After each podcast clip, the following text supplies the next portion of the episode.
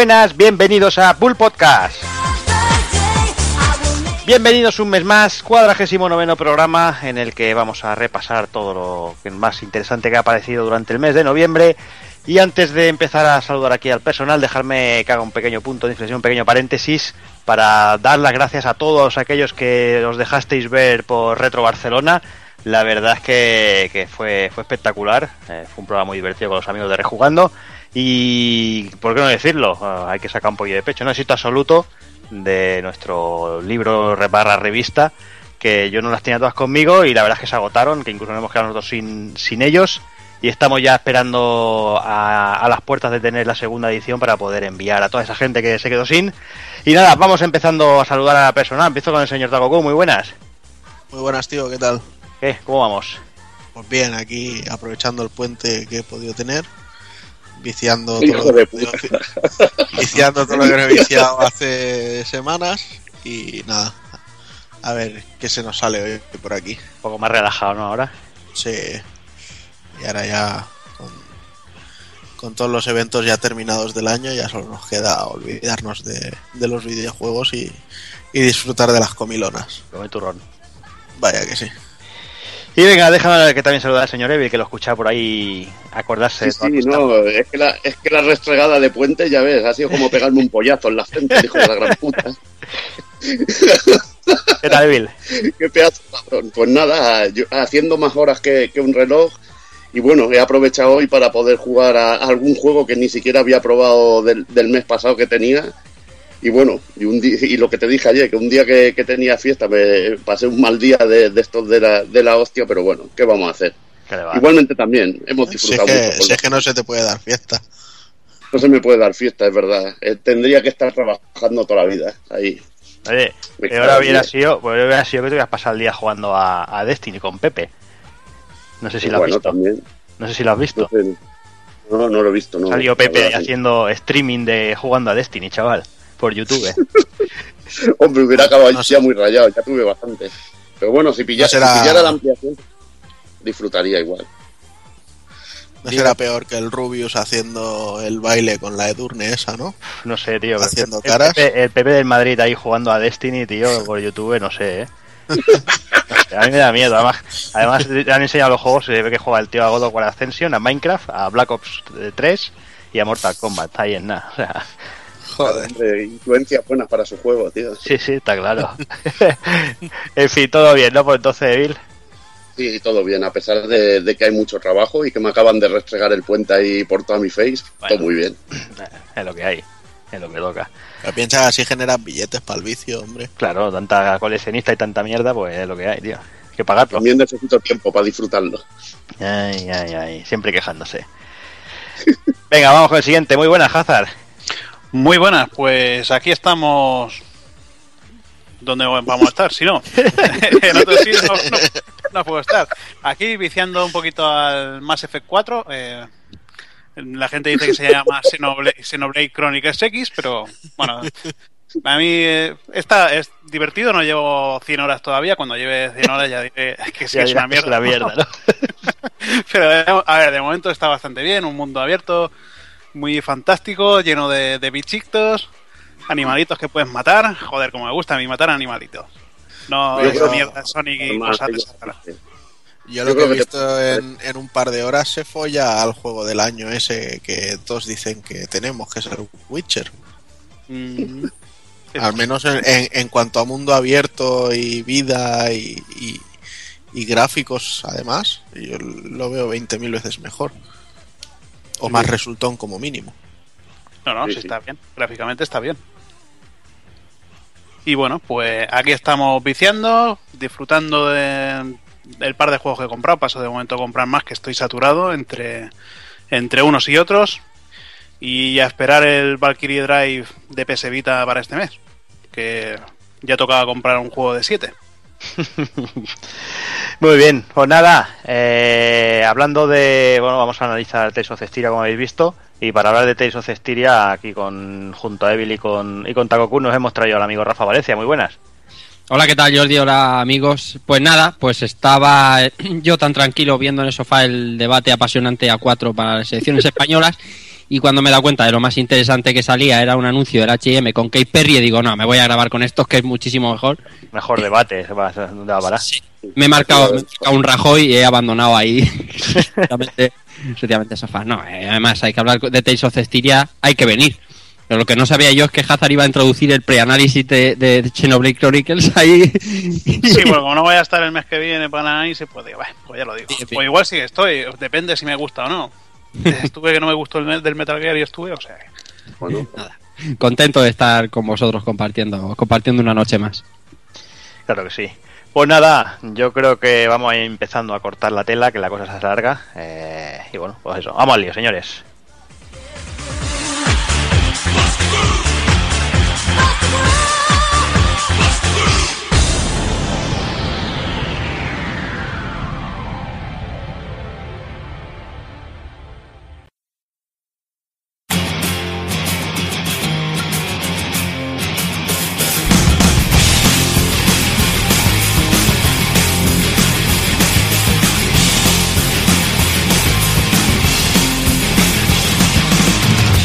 Y en el cuadragésimo noveno programa de Pool Podcast empezaremos como siempre con noticias destacadas del mes de noviembre de 2015. Pasaremos a la novela del mismo mes. El amigo Doki, aunque no podrá estar con nosotros, nos dejará un desvariando. Analizaremos Tales of Cestiria y remataremos con el ending.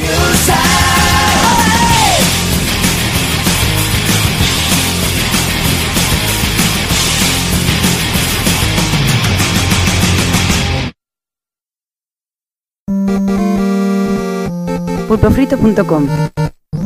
Me gusta.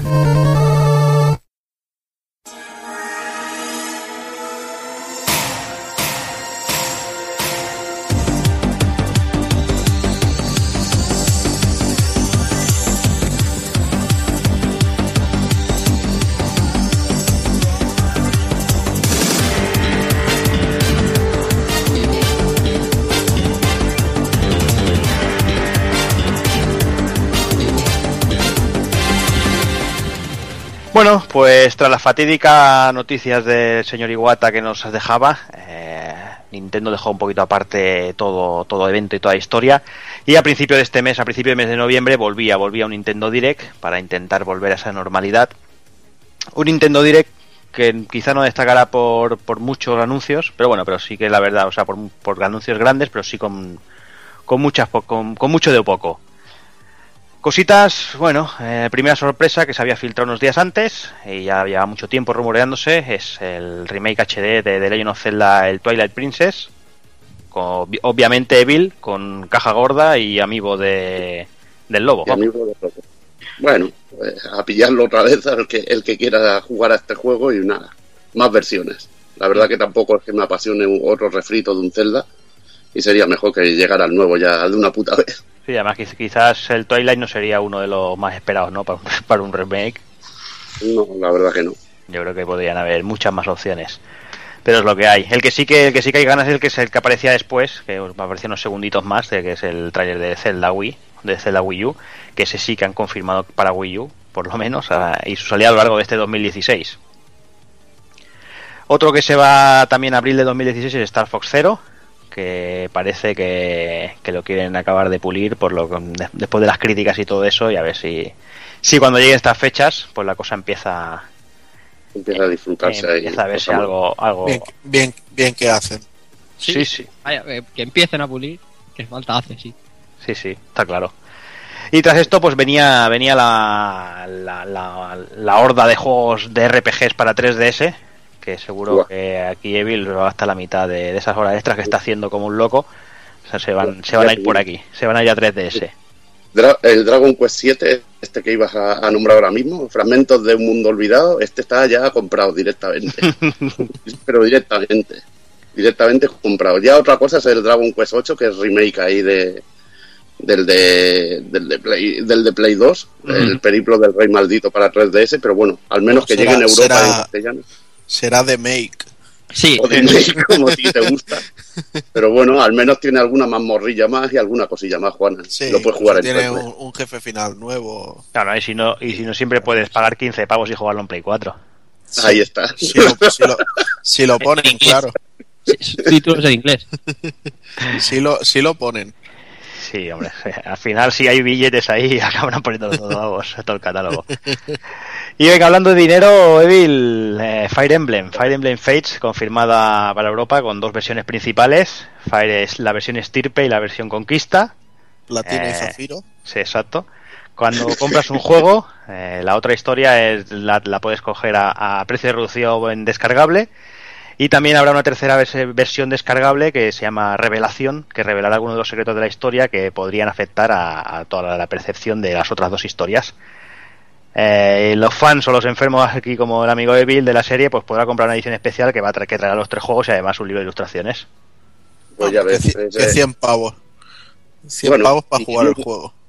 para mí bien gastado, porque si son tres historias de Fire Emblem y me duran 40 o 50 horas cada una, ya habrá que ver, habrá que ver también la duración, ¿no? Pero- será, la, será la misma historia desde el otro punto. O sea, te lo venden en un juego como DLC y te quejas. Muy, bueno, al menos, mira, ya me lo sacan en un lote todos los capítulos. Seguramente para el Final Fantasy VII me tendré que esperar medio siglo para jugarlos todos juntos. Pero bueno, es lo que hay. Pero bueno, que yo, también le, que yo también le tiraré los billetes. Ah, A esta caja, ¿eh? ¿Para qué te quejas, coño? Porque puedo, me quejo porque Porque puedo. puedo. Y bueno, a mí, bueno, lo que me ha gustado mucho es también es lo de la edición especial, sobre todo con el libro de ilustraciones, que, que la verdad que el ilustrador de, de las últimas, bueno, del último Fire Emblem es el mismo ilustrador, que creo Ah, que es el, el de No More Heroes, que es una, una puta pasada de, de dibujante, una puta pasada. Sí, gustándote la coleccionista del Bravely Second, me lo creo todo. Mm. No sé, bueno, no, a mí, me- a mí lo de, lo de la coleccionista, lo que me gusta es que salga el Bravely Second, que es lo que importa. Sí, sí, la coleccionista era, era para Hazard, que le gustó la del 1. No, la del, la del 1 la, ve- oye, la del 1 salí ganando, que al final la vendí por más de lo que me, me costó. Bien Sin hecho. abrirla, pero Bien hecho. en- en- la compré en cuanto me llegó y digo, "Buh, ya habiendo visto las imágenes por internet, digo, paso. Pero la de la segunda, la de la segunda entrega, no sé, no. Dejarás No, no, ahí no. que incluía una, una figura de Leticia Sabater, tío. O sea, que, que no es ni amigo, o sea, ya, ya no la hacen ni amigo. El de humo de Borja. Pues eso, lo que comentábamos, Rally Second en Layer, eh, confirma que estará disponible el primer trimestre de 2016 y ya nos han enseñado la edición deluxe de coleccionista, que incluirá el CD con la banda sonora original, la figurita de Agnes y un libro de ilustraciones de alrededor de 250 páginas. Eso sí veremos, que está bien. veremos qué tal. Si el primero se basaron en Melrose Place y cositas de estas, es igual, igual se basan los serranos, ya veremos cómo, acaba el asunto. Este de mujer y hombre y viceversa. Joder, macho, pues cualquiera diría que lo voy a comprar. Madre No, mía. hombre, yo lo voy a comprar por el libro de ilustraciones, 250 páginas. Ah, vale, vale. Vale, vale como para ver debates, para, mira, 250 veces. Sí, sí, sí, sí. Venga, vamos con Final Fantasy Explorers, el cual llegará el 29 de enero y que incluirá todo el contenido adicional que ya se ha publicado en, en Japón. Además, como no, edición coleccionista que traerá un libro de ilustraciones, un CD con 20 temas, una funda para la Nintendo 3DS y misiones exclusivas que se de- que desbloquearán armas legendarias de todos los Final Fantasies.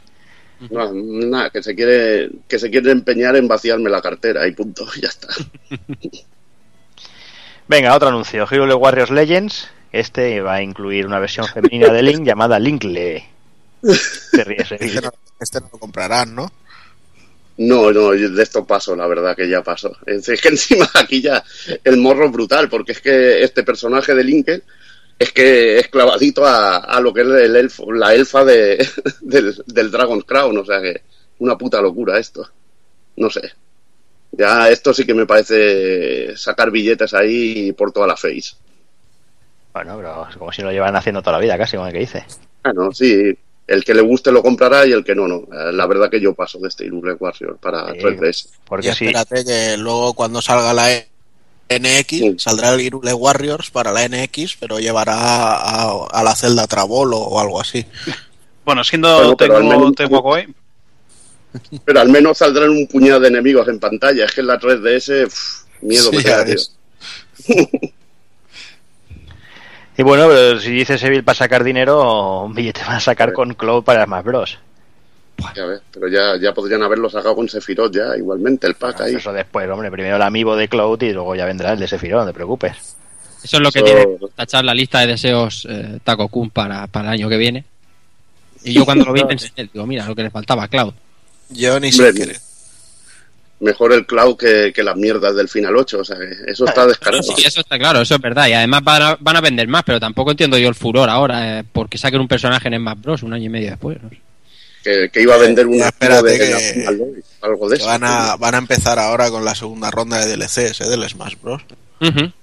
Que lo, quieren, lo quieren sangrar bien los señores de Nintendo. Hombre, que usted lo sangre bien, tío. Sí, sí. Está claro. Y bueno, aparte de eso, también varios anuncios así más pequeñitos. Eh, el Nintendo Beach Arcade, el modo este para conseguir temas y mierdas así varias. Eh, Varios títulos Pokémon para celebrar el aniversario. Mario Luigi Paper Jam Bros, que ya está a la venta, si no recuerdo mal. La versión de descarga de 3DS de Mega Man Legacy Collection, que por aquí me parece no vamos a quedar sin versión física, para no perder la costumbre Una. Un poquito de Pokémon Tournament, ese pedazo de juego que retiraron de los salones recreativos japoneses una semana después, como el que hice, porque estaban cargando polvo ahí por un tubo. Eh, Far Racing Neo, esa especie de, de F0. Eh, un poquito de. Se pudo ver un poquito de Xenoblade, que bueno, en total como ya tenemos en nuestras manos, tampoco es muy muy relevante y anunciaban pues más contenidos para Splatoon y para, y para Mario Maker. Bueno, lo que he dicho, eh, un, Nintendo Direct correcto, con bastantes anuncios, bastantes cositas, y bueno, por lo menos ir confirmando fechas y todas esas cosas y, y, y, bueno, ir avisando a Evil para que vaya, vaya ahorrando. Ahí está. No, a mí con los RPG que ha anunciado, más que contento. O sea que. Re- En realidad ha sido un, un Nintendo Direct correcto simplemente porque se han pegado dos años sin querer sacar ninguno de los juegos. Y ahora lo dicen, como no tenemos nada, los traeremos todos de golpe. Sí, todo para me, está- me está- me estás contando lo mismo que hace Sony. Me estás contando lo mismo que hace Sony. Anuncia sus juegos desde hace dos años, más o menos. No, no, no, Eh. no, no, no, no te equivoques. O sea, lo- los eh, Fire Emblem, el Final Fantasy Explorers, el Dragon Quest 7, ni hablemos ya, el 8 todavía menos. Estos juegos llevan meses y algunos años en Japón. Bueno, pero ¿Ves? también hay que localizar, tío. Han, han anunciado ahora puestos de golpe. Y bueno, Mm. pues vale. Pero que no. Pero al menos están. Sí, sí, están llegando y yo lo valoro y lo acepto y lo agradezco, pero que, que les ha salvado el, el decir eso, el haber hecho el embudo y decir en todo un año no llevamos ninguno de ellos y luego los llevamos todos de golpe. Pero eso, bueno, depende también, ya lo que te digo, localizaciones y esas cosas. Que algunas cositas tardan. No sé, algo, se debería trabajar más en que salieran occidentales, pero al menos no es vendida de humo. A mí me gusta todo este tipo de anuncios y que lleguen estos RPGs en, en castellano y que los localicen bien. Y que no pase como muchos que tú ya sabes de Sega que se quedan allí en Japón y no llegan a salir aquí, o de Atlus. Sí, sí, sí, sí, yo te digo que yo no te llevo la contraria, simplemente digo eso, que les ha salvado el culo el Nintendo Direct el tener tantos juegos atrasados. Fin. Por mí perfecto. Ojalá me anuncien. Y sobre todo lo del Dragon Quest no esperaba tampoco que lo anunciaran y que llegara aquí también así. O sea que perfecto. Mm. Que yo creo que tampoco es aquello de decir, los anunciamos pasaba al culo. Yo creo que lo anuncian directamente para vender consolas en Navidad. Yo creo que es lo más, lo más, por lo que parece, ¿no? A Lo que yo creo que es lo que tienen de estudio, de mercado. No, que creo luego, yo no creo yo que en Europa vayan a vender consolas por un Dragon Quest. Bueno, pero por un Dragon Quest, por un Fire Emblem, por un Bravely Second, un Final Fantasy. Pueden Sí, decir, hombre, se, se han pegado casi un año sin, sa- sin aparecer casi nada de 3DS, ¿eh? Tú piensas que la Por eso, 3DS... por eso- eso es lo que es lo digo, que ha, ha tenido un embudo tremendo de que no han llegado cosas.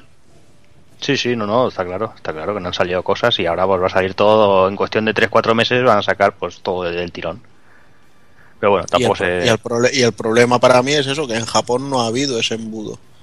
Allí cada juego ha salido a su momento, pum, pum, pum, pum. Uno, a los cuatro meses otro, a los cinco otro. Pero han- Y aquí, igual, han yo- igual han coincidido allí también en el tiempo y es lo que te digo, que se No, tarda en localizar. hace, hace, hace tre- hace tres meses tenían intención de traer los Dragon Quest de la Mm. 3DS. Sí, pero mira, a mí me alegra que lleguen porque son apuestas difíciles en sí.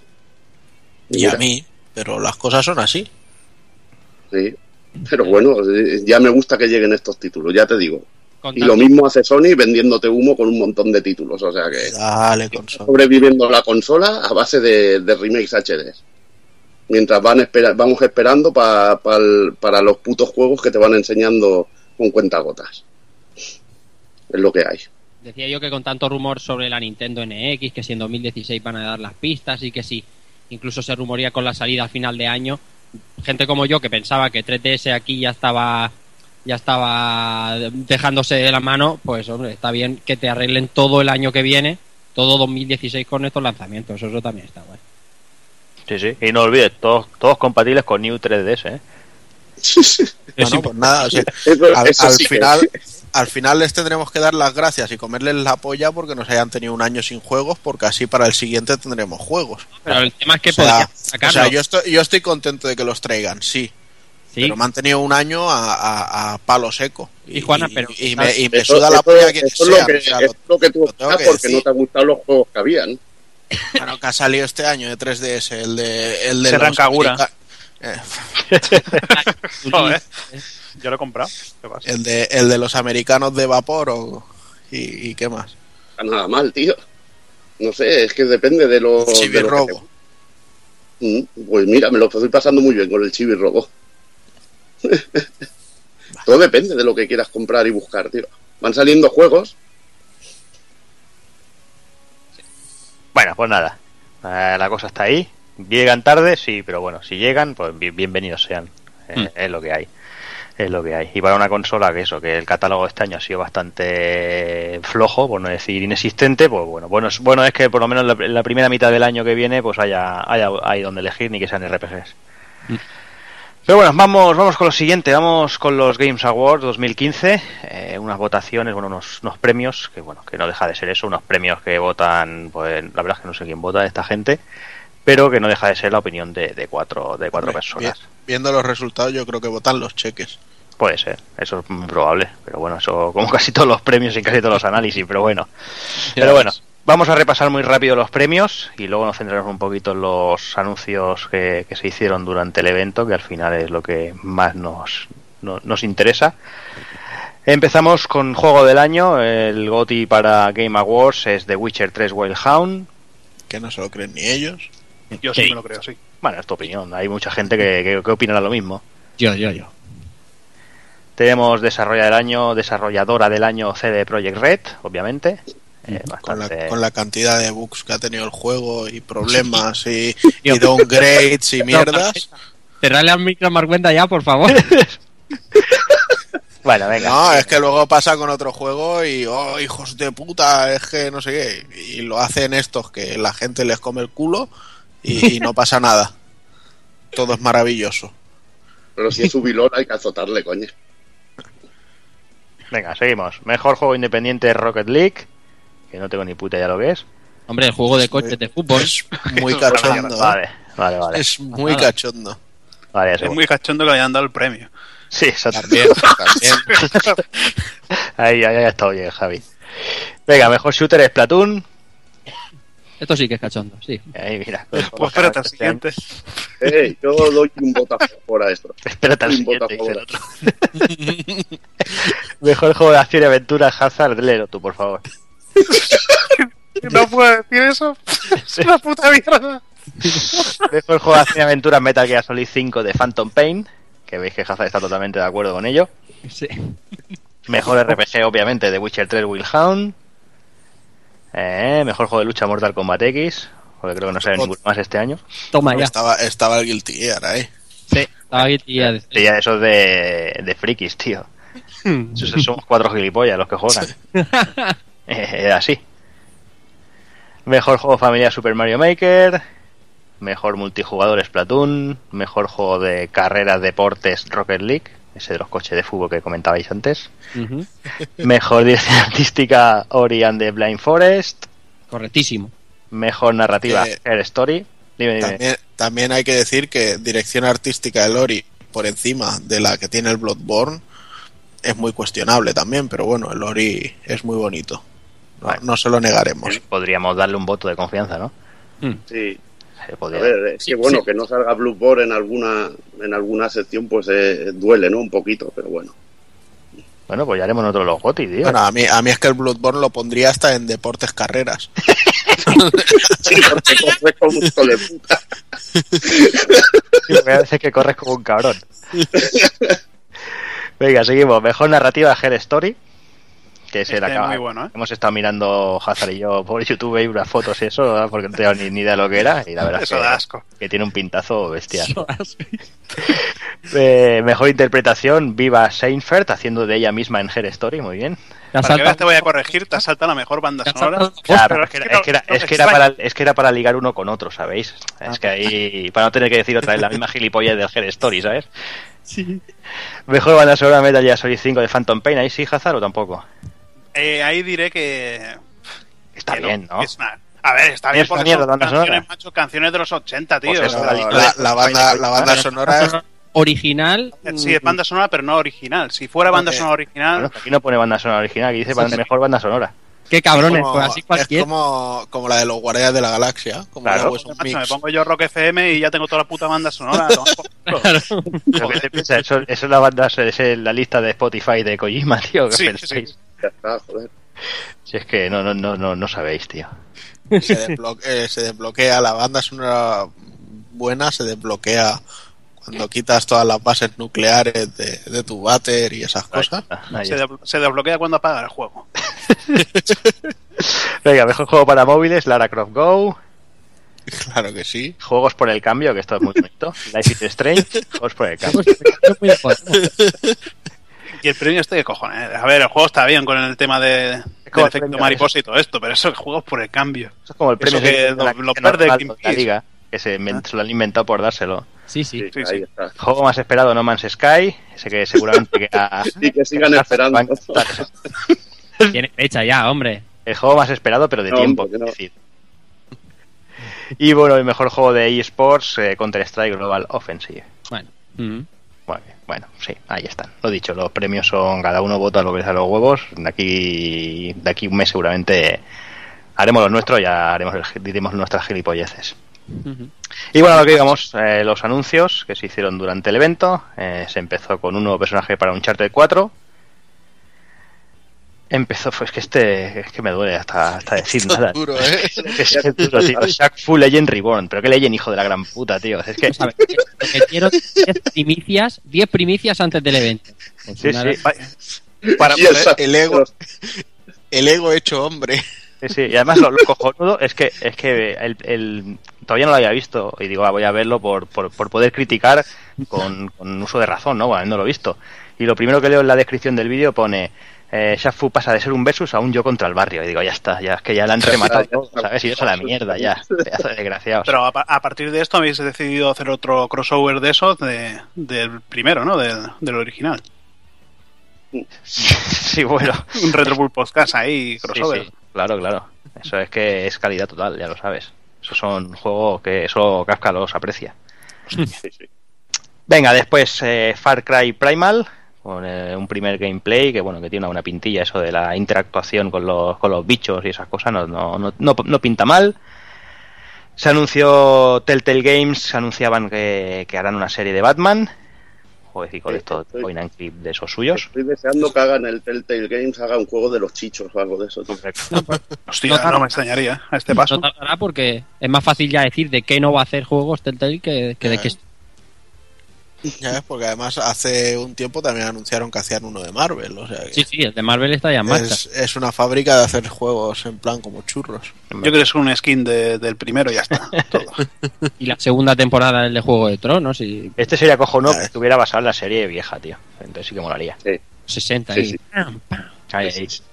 Eh, espantapájaros, hijo de puta. Gonorrea mal parido. Tú solo con, solo con que tuviera la escena de la bomba ya sería, ya sería brutal. Ya sería Goti ya directamente. Goti directamente. Venga, también aparecía por ahí el señor Tim Schafer, que no se pierde una últimamente, anunciando Psychonaut 2. Qué pesado, a ver si se muere ya. Con Sí, cariño. que no- sí, con cariño, pero con Hasta mucho asco. Es que no deja de salir en todos lados el pesado. Joder, como Kojima, saliendo todos los platos ahí. Pues eh, eh, mira, mira lo bien que me cae también Kojima, o sea que... Sí, sí. Y bueno, también apareció por ahí Quantum Break, un trailer muy normalito, ahí para decir solo que ahí estoy, yo también estoy por aquí. Un nuevo trailer del Lego Avengers, eh, la versión de Oculus Rift de Rock Band, el Shadow Complex eh, Remastered, que bueno, que para One, de PS4 y PC, Eh, y además avisaros que, que, la versión de PC está gratuita hasta finales de año, la podéis entrar en su web y descargarla. Se anuncia también ese Rocket League tan bueno que hablamos antes para One y el primer DLC para Tomb Raider, con lo cual que bueno, vayan sacando DLCs casi cuando los que lo compremos en Play 4 que ya vengan en el disco. Cuidado que esto del Shadow Complex puede, o sea, no, no, no estamos siendo conscientes de, de lo que es es el primer remaster de un juego de descarga digital de la temporada del, de la generación pasada. O sea, como ahora empiecen con esto, ya me veo Rogue, Rogue Legacy Remastered. Ahora en vez de 16 parecerá de 32 bits y cosas así.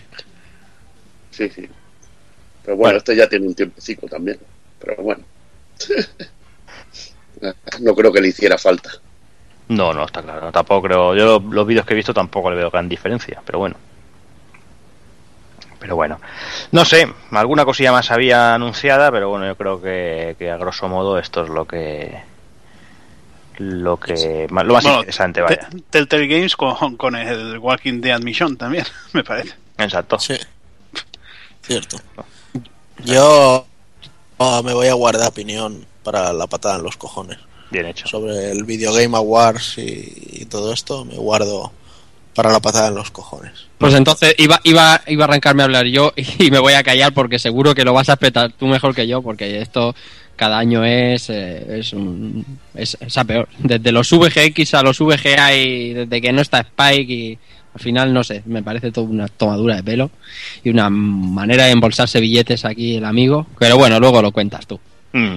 Sí, está claro. A ver, lo único que de momento se está salvando es porque hacen cuatro anuncios las compañías y eso, pero a la que las compañías ven el percal dirán, venga, a toda por culo. Y una vez se queden sin anuncio, me parece a mí que esto va a pasar ya a mejor vida. Pues sí. Pero bueno, vamos, vamos un poquito más adelante. Eh, vamos a por otro evento, vamos a por la PlayStation Experience 2015, que, que bueno, que parecía que iba a ser la hostia, o eso, creíamos. Y nada, unas horas antes de, empezar el evento en sí, se filtró ya el tema de los juegos de PlayStation 2 para PlayStation 4.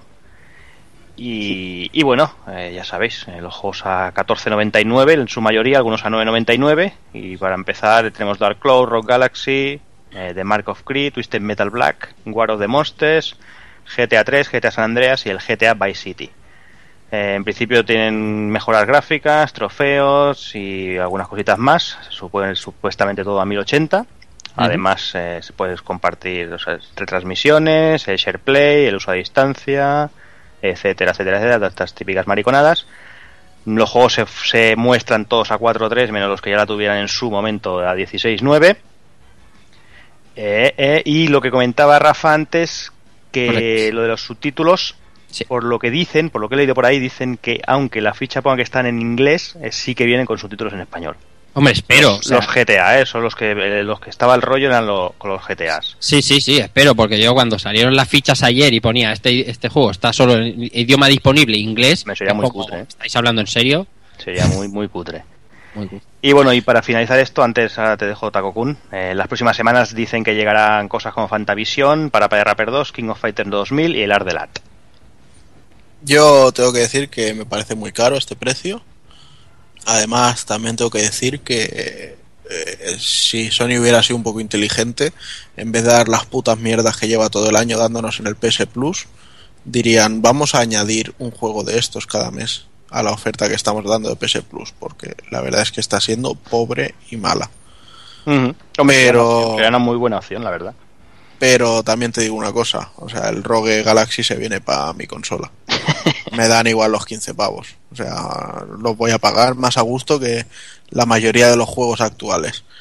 Y como digan que empiezan a caer eh, Xenosagas y, y Wild Arms y cositas así de la Play 2, aunque los tenga ahí en, en la caja y aunque me dé rabia no poder meterlos directamente y jugarlos tal cual, yo los pillo. Hombre, es una muy buena opción. Yo, como tú dices, eh, para mí 14.95 o 14.99, 15 euros me parece excesivo. Yo creo que lo suyo habían sido máximo 9.99. Sí. Yo creo que la, la franja ahí de, los 10 euros creo que es la, la buena.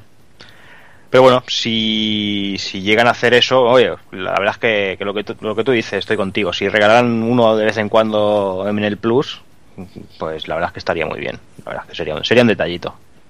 Visto lo visto últimamente. Pero bueno, vamos, vamos, vamos a entrar ya, vamos a entrar ya en la PlayStation Experience, en el, en- en la- en el tema en sí. Y bueno, la cosa no podía empezar de mejor manera. Empezaba con Final Fantasy VII Remake, que además tras, tras el, bueno, el vídeo que pudimos ver ya con, en- con in-game, con los combates, que ya se había rumoreado que él se iba fuera, el combate por turnos iba a ser todo en, más en tiempo real y todo esto.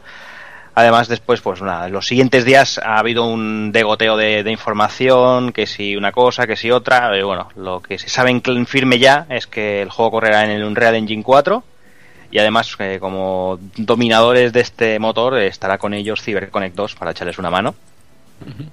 Y además eh, también dicen que, bueno, también está confirmado que, eh, que el juego vendrá por capítulos, pero hablan de que el capítulo tendrá una duración equiparable a lo que es el juego completo y que contará con, con una historia propia y una narrativa. Takokun. Bueno, eh, si bien eh, todo esto es cierto, lo que sí que me gustaría comentar primero es que antes de, de Final Fantasy dejaron el, el nuevo tráiler de Uncharted, que es con lo que abrieron, Ujú. Que no fue, no fue el mismo que en los Video Game Awards, sino que presentaba, bueno, era una cinemática que parecía del principio del juego más bien, y presentaba al, al personaje del que nos han estado hablando últimamente, que es el hermano de, Nathan. Pero bueno, ya volviendo a, a Final Fantasy, porque realmente de Uncharted no se, no se puede sacar más que eso, no, no se vio gameplay ni nada. Eh, no sé, yo lo que vi me gustó, el rollo de action era lo más lógico, me parecía lo, lo más razonable, Mm. porque bueno, solo hay que, no sé, yo creo que el, el tema de, de combate por turnos, por mucho que me gusta a mí, eh, creo que se queda un poco a- atrasado quizá, ¿no? Y, y si hablamos de remake, hablamos de, de un remake, no de, no de ponerle unos gráficos bonitos. Y aparte entiendo que, bueno, si están aprovechando cosas de Final Fantasy XV y, y Kingdom Hearts 3 quizá para poder eh, hacer esto más rápido y, y- y reutilizar recursos, pues era lo, lo más lógico normal. Mm. Y además, bueno, lo que decimos, eh, la- aquí como la gente nunca está contenta, si es por turnos, porque es por turnos, si es en Sí, exacto, tiempo sí. real, porque es en tiempo real, y si, bueno, lo de siempre. Rafa, ¿tú cómo lo ves? Pues eso, yo, el que había jugado la serie Final Fantasy XIII, tenía claro que aquí los turnos iban a desaparecer. Mm, Les guste más a la gente o no, a mí creo que les sienta de miedo. El tema de Star CyberConnect 2 a mí me da mm, me da seguridad, ¿no? Porque es una gente que, que falla Pues, poco. A Y- mí me da, a mí me da más bien miedo, ¿eh? Yo CyberConnect desde la Play 2, o sea, sacaron en Play 3 los dos primeros Narutos sí. y a partir de ahí para mí han ido cayendo en picado estrepitosamente, ¿sabes? ¿Hasta qué fracaso? Me, re- me refiero. ¿Hay algún juego infernal de CyberConnect? No, no, o sea, ni ningún infernal ni ningún fracaso Claro. estrepitoso, pero Sí, eso es. pero me parece una compañía que no está dando la talla que podría dar. Y bueno, y de hecho el, el nuevo Yoyos me parece que va a ser el fracaso estrepitoso del que hablamos. Bueno, pero al parecer lo que en donde están ayudando es más en el tema del motor, del engine y eso, no están en el juego en sí, vaya. Sí, y de hecho parece que incluso en lo que es la creación del, del vídeo de, de la escena del... del De la calle. no, sé, no, el, el primer tráiler que vimos, Ah, se, vale. ve que, se ve que hubo ahí parte de, de dirección de arte por, por CyberConnect y que el, el cinturón es, que ahora no me sale el nombre, el El Emura. ya no muy contento y dijo que, que nada, y que ya se encargaba él de esos temas. Ujú. Así que, bueno, No sé. Sí, Y a mí lo del tema episódico, pues la verdad es que me puede molestar un poco, pero tampoco creas que es eh, que es eh, algo que me lleve de cabeza como, como hoy veo, no sé, a medio... Ya, pero ¿qué, qué pre- qué prefieres? ¿Jugar al juego dentro de seis años? ¿O jugar eh, el Claro, año que viene un capítulo, el otro año otro? ¿sabes? Justo, O sea, yo creo que has dado en la clave. has dado la clave y creo que en ambas cosas. Antes hablábamos de que, de que si van a contar la historia completa de Final Fantasy VII, no solo el juego de PSX, eh, eh, eso va a llevar mucho más tiempo y es justo lo que dices. ¿Queremos que pase como Final Fantasy XV, que salga el juego en 2019? ¿O queremos que en 2017 quizá haya ya una primera parte jugable que te dé 40 horas de vicio. No sé, a mí es una cosa... es que es que para ellos 2017 es la fecha clave porque es el aniversario. Eso O es, sea, ellos, ellos tienen muy claro que en 2017 tienen que sacar una parte. claro. Que, Que te la llegue a- a más o que llegue a menos, no lo sé. Te van a cobrar en total por el juego quizá, si son tres partes, pues cerca de los 200 euros. Pues sí, pero pero bueno, no sé, si tan, Bueno, con pero no sé, o sea, con Xenosaga también pasó, fueron tres Sí. partes, o sea, cada uno, o sea, era una historia muy grande y cada juego era un capítulo con su principio y su final. Y en cada juego aprovechaban para meter modificaciones en el sistema de combate, etcétera, etcétera. Y con los Final Fantasy XIII ha pasado lo mismo. lo mismo, sea, efectivamente, Y, y el Lightning Returns para mí fue el mejor de la saga. con diferencia. Entonces, Con diferencia. entonces dices, bueno, pues de esta manera tienen un margen para ver eh, primer capítulo, vale, a la gente le ha gustado más esto y menos esto, pues vamos a intentar meter novedades, cambios, ir jugando, no sé, yo no lo veo mal. Igualmente, también, a ver, hay que tener en cuenta lo que cuesta también hacer este juego. Porque es que esto no va a ser nada barato. Y, y lo que decís, lo de que hay que tenerlo, hay que sacarlo para que se pueda jugar en un tiempo razonable. Ujú. Este, Además- juego no se hace- este juego no vale cuatro duros, como dice el amigo Fermín Trujillo, aquí hay que echar billetes.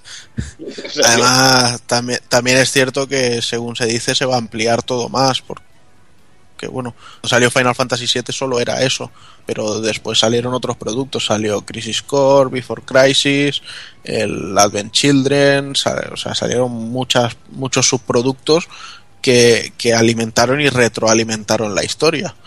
Y se supone que querían abarcarlo todo, o sea, al menos que crear una coherencia entre todo.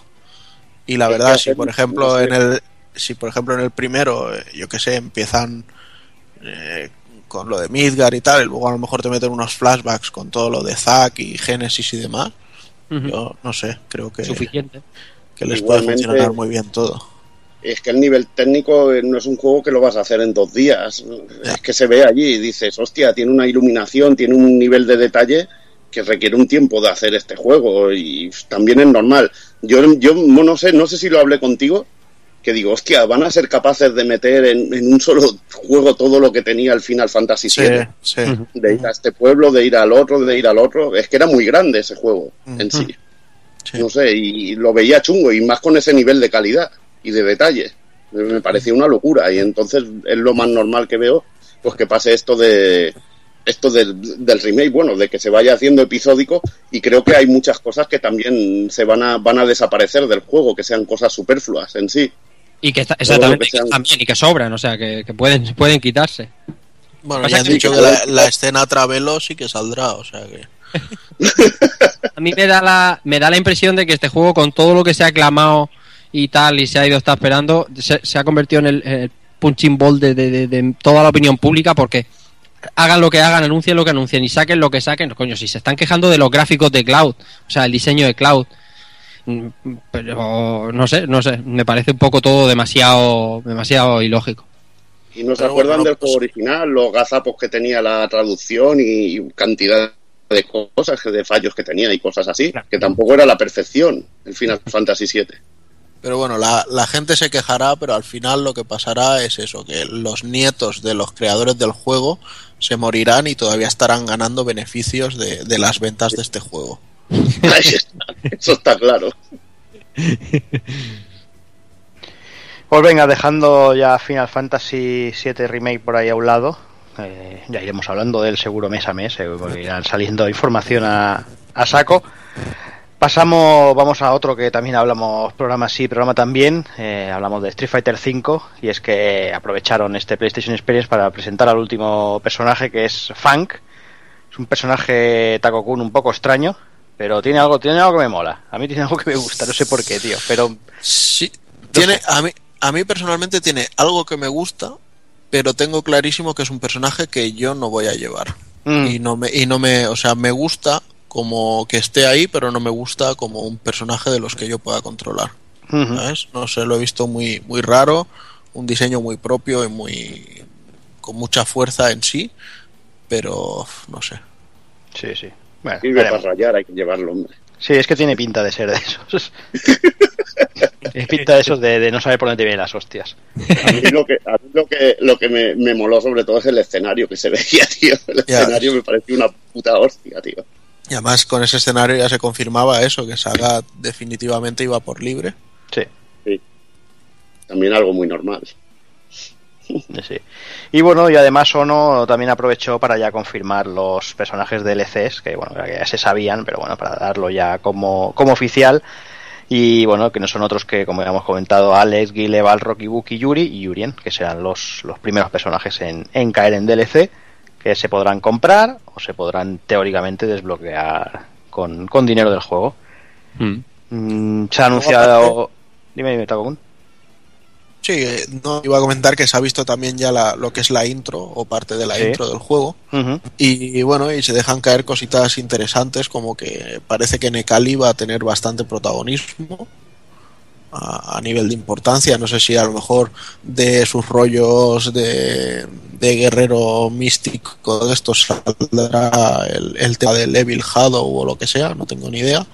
Pero sí que se le da bastante importancia en la intro y luego al final de todo se ve a Ryu con, poniéndose los ojos rojos. O sea, no sé si habrá a lo mejor algún evento de estos rollo de temporada con en el que meterán a Akuma y a Evil Ryu y cositas Mm. así. o que eso no lo, no lo podemos descartar. O sea, tenemos muy claro que, que nos van a ir metiendo personajes de forma periódica. Sí, sí. Pero en, en ningún momento han hablado ni han dicho que no vaya a haber eh, eventos Mm. del juego.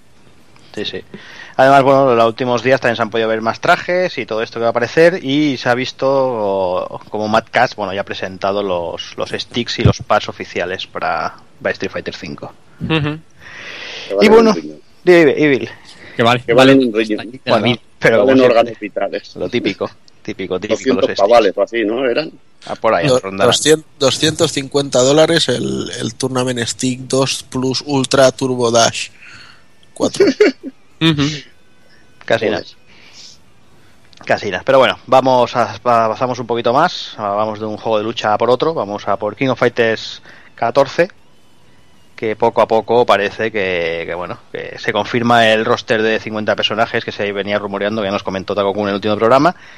Y bueno, parece que poco a poco va cogiendo color. Parece, no sé, eh, parece que se ve un poquito de esperanza al final del túnel, Takokun.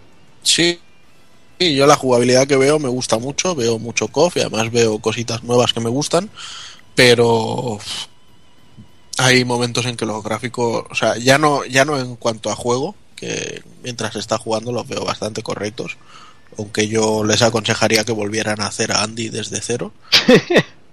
pero en, en pantallas de selección y de ganar y cosas así se nota se nota que bueno que, que han vuelto a la época de Play 2 o sea Xenosaga tenía mejores gráficos.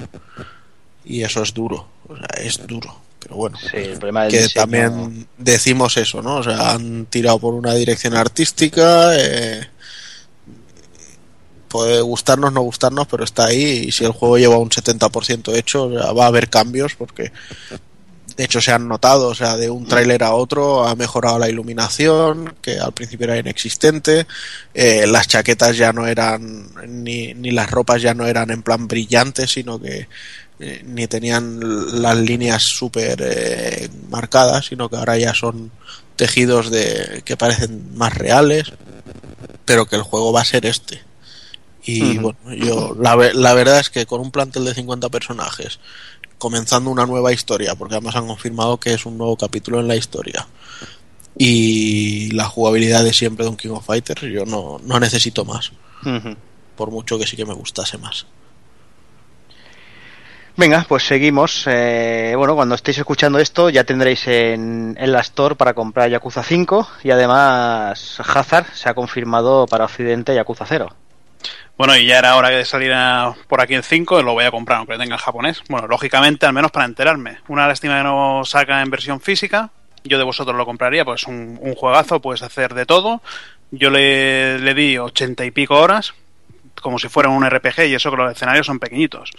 El problema que tiene, pues, eh, demasiados personajes jugables, con historias entrecruzadas entre ellos, y bueno, tiene un, un buen final, a- que es lo que nos tiene acostumbrados. Después también, bueno, Yakuza 0 saldrá, saldrá en versión física. De Eh, momento también Estados Unidos, ¿eh? Yakuza 0. Sí, de momento en Estados Unidos, pero bueno, con la importación y como este es un juego que aquí dudo mucho que salga en castellano, Sí, no, aunque- es imposible. sí, por eso digo, aunque salga allí, va a salir, bueno, en la versión de Play 3 nos podemos olvidar completamente, lo han anunciado para versión física para, bueno, para Play para Play 4, tanto, bueno, física, digital. Y bueno, otro juegazo, yo esperando los dos y deseando ya que salga el año que viene también en febrero el Kiwami, a final de les- finales de año el, el 6. Vale, esto es un festival de, de Yakuza, ya saben más que, que Call of Duty, que FIFA y de todo. Pero bueno, yo contento. Joder, Hazard, pues para gustarte tanto le has pegado 15 horas menos que al Metal Gear 5, tío. Coño, porque no tenía más. El Metal Gear 5 tenía campo. Me- que me- el Metal Gear 5 estuve 95 horas andando por el campo, 5 horas de juego y luego pues los vídeos las dos horas restantes. En fin, venga, otro que se confirma que llegará a Occidente es Nio, que bueno, una buena noticia. Tremendísimo. muy buena pinta. Tremendísimo. Y ya, ya no solo la confirmación de que llegue, sino el vídeo que se vio. Sí. Ah, madre mía. Ha ido bien, ha ido bien que se base en ciertos juegos, ¿verdad? Sí, sí, el, el Neo Souls este va, va a Neo. Souls está Neo Souls, ni Onimusa. no, Onimusha Ni un Souls. ni mucho. No, Bueno, tú no lo digas muy alto, que, que los rumores del, del, del registro de la marca Onimusha hablan de un MMO, o sea... Sí, Uf, bueno. Dios, qué asco. A ver, ahora mismo, ahora mismo con lo de Onimusha hay tres frentes abiertos, que sea un MMO, que sea un juego nuevo o que Sí. sea uno de Play 2 que sale para los juegos estos emulados. Pues sí. eh, pues voto por el tercera opción, vamos. sí. Conociendo a esta gente, pero bueno. Y venga, hablábamos de Tim Schafer, pues aquí tampoco se la ha perdido el hombre. El hombre parece aquí hace más viaje ya que Kojima. Desde O sea, que Kojima no- le han quitado no el se visado. murió de un día al otro. No, no, el- a Kojima le han quitado el visado y se lo han dado a, a Tim Schafer.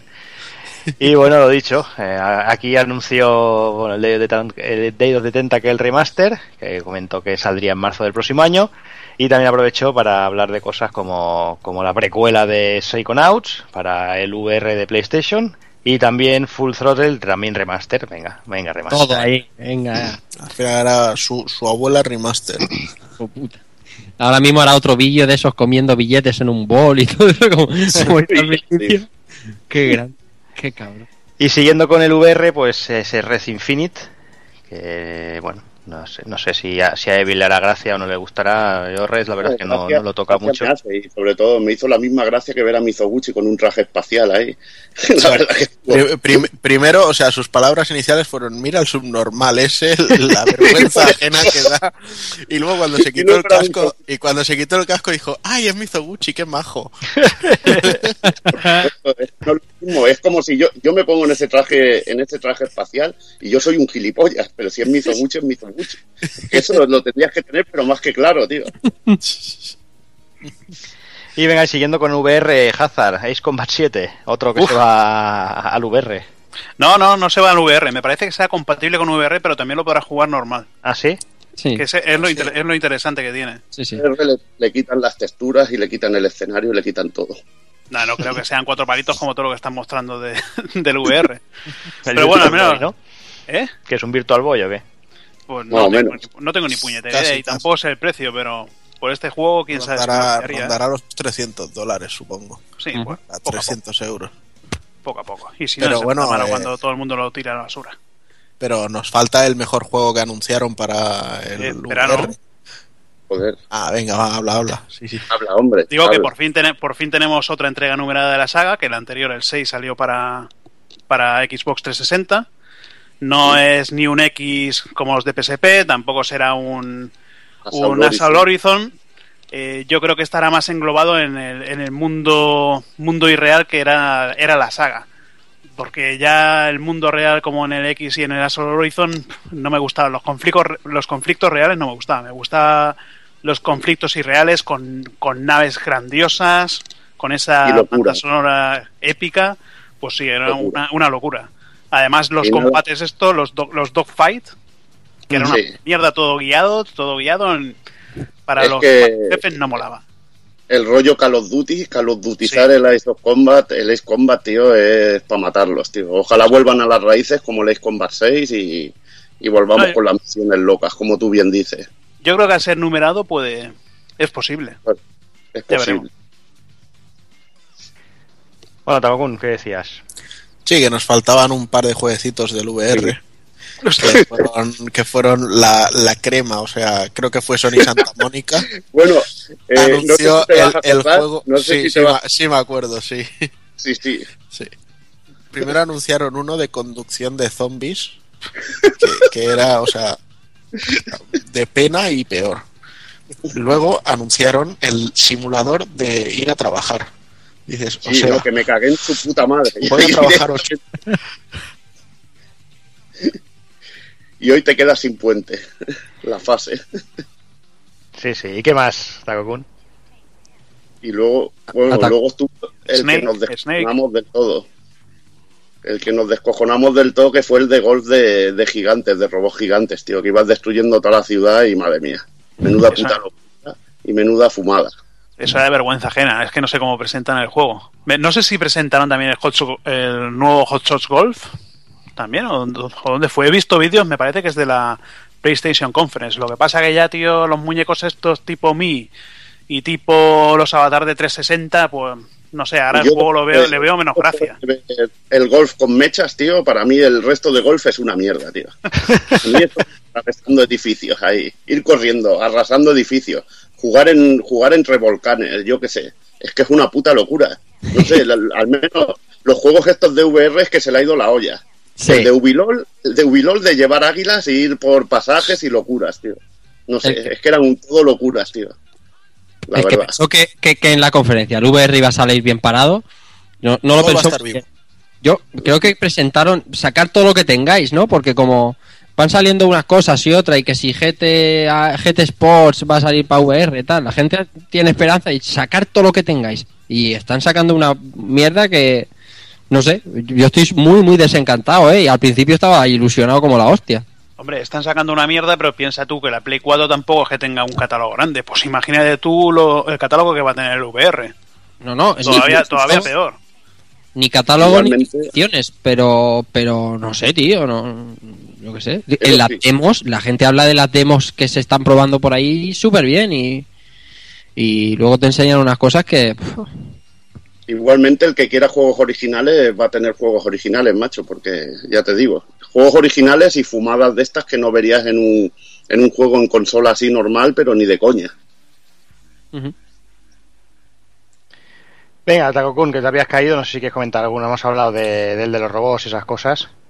Sí, bueno, básicamente era eso, el, el de taxis este de Santa Mónica a tope de raro de zombies, la mierda esta de simulador de ir a trabajar, dices, o sea, me pego ocho horas trabajando al día para comprarme este puto cacharro, para comprarme el puto juego de imitar que vuelvo al trabajo, dices, no.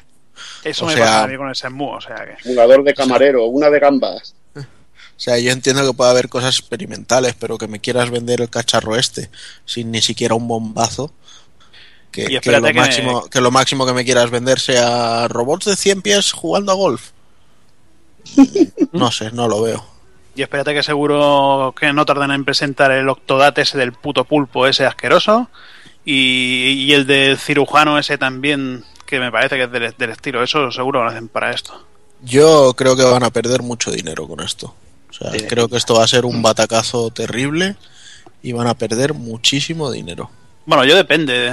Si empiezan a presentar juegos de terror en primera persona, eh, juegos, eh, eh, juegos tipo, bueno, bueno, tipo Call of Duty y toda esta mierda en primera persona y juegos así, aún, pero es que, coño, están presentando, presentando cada mierda.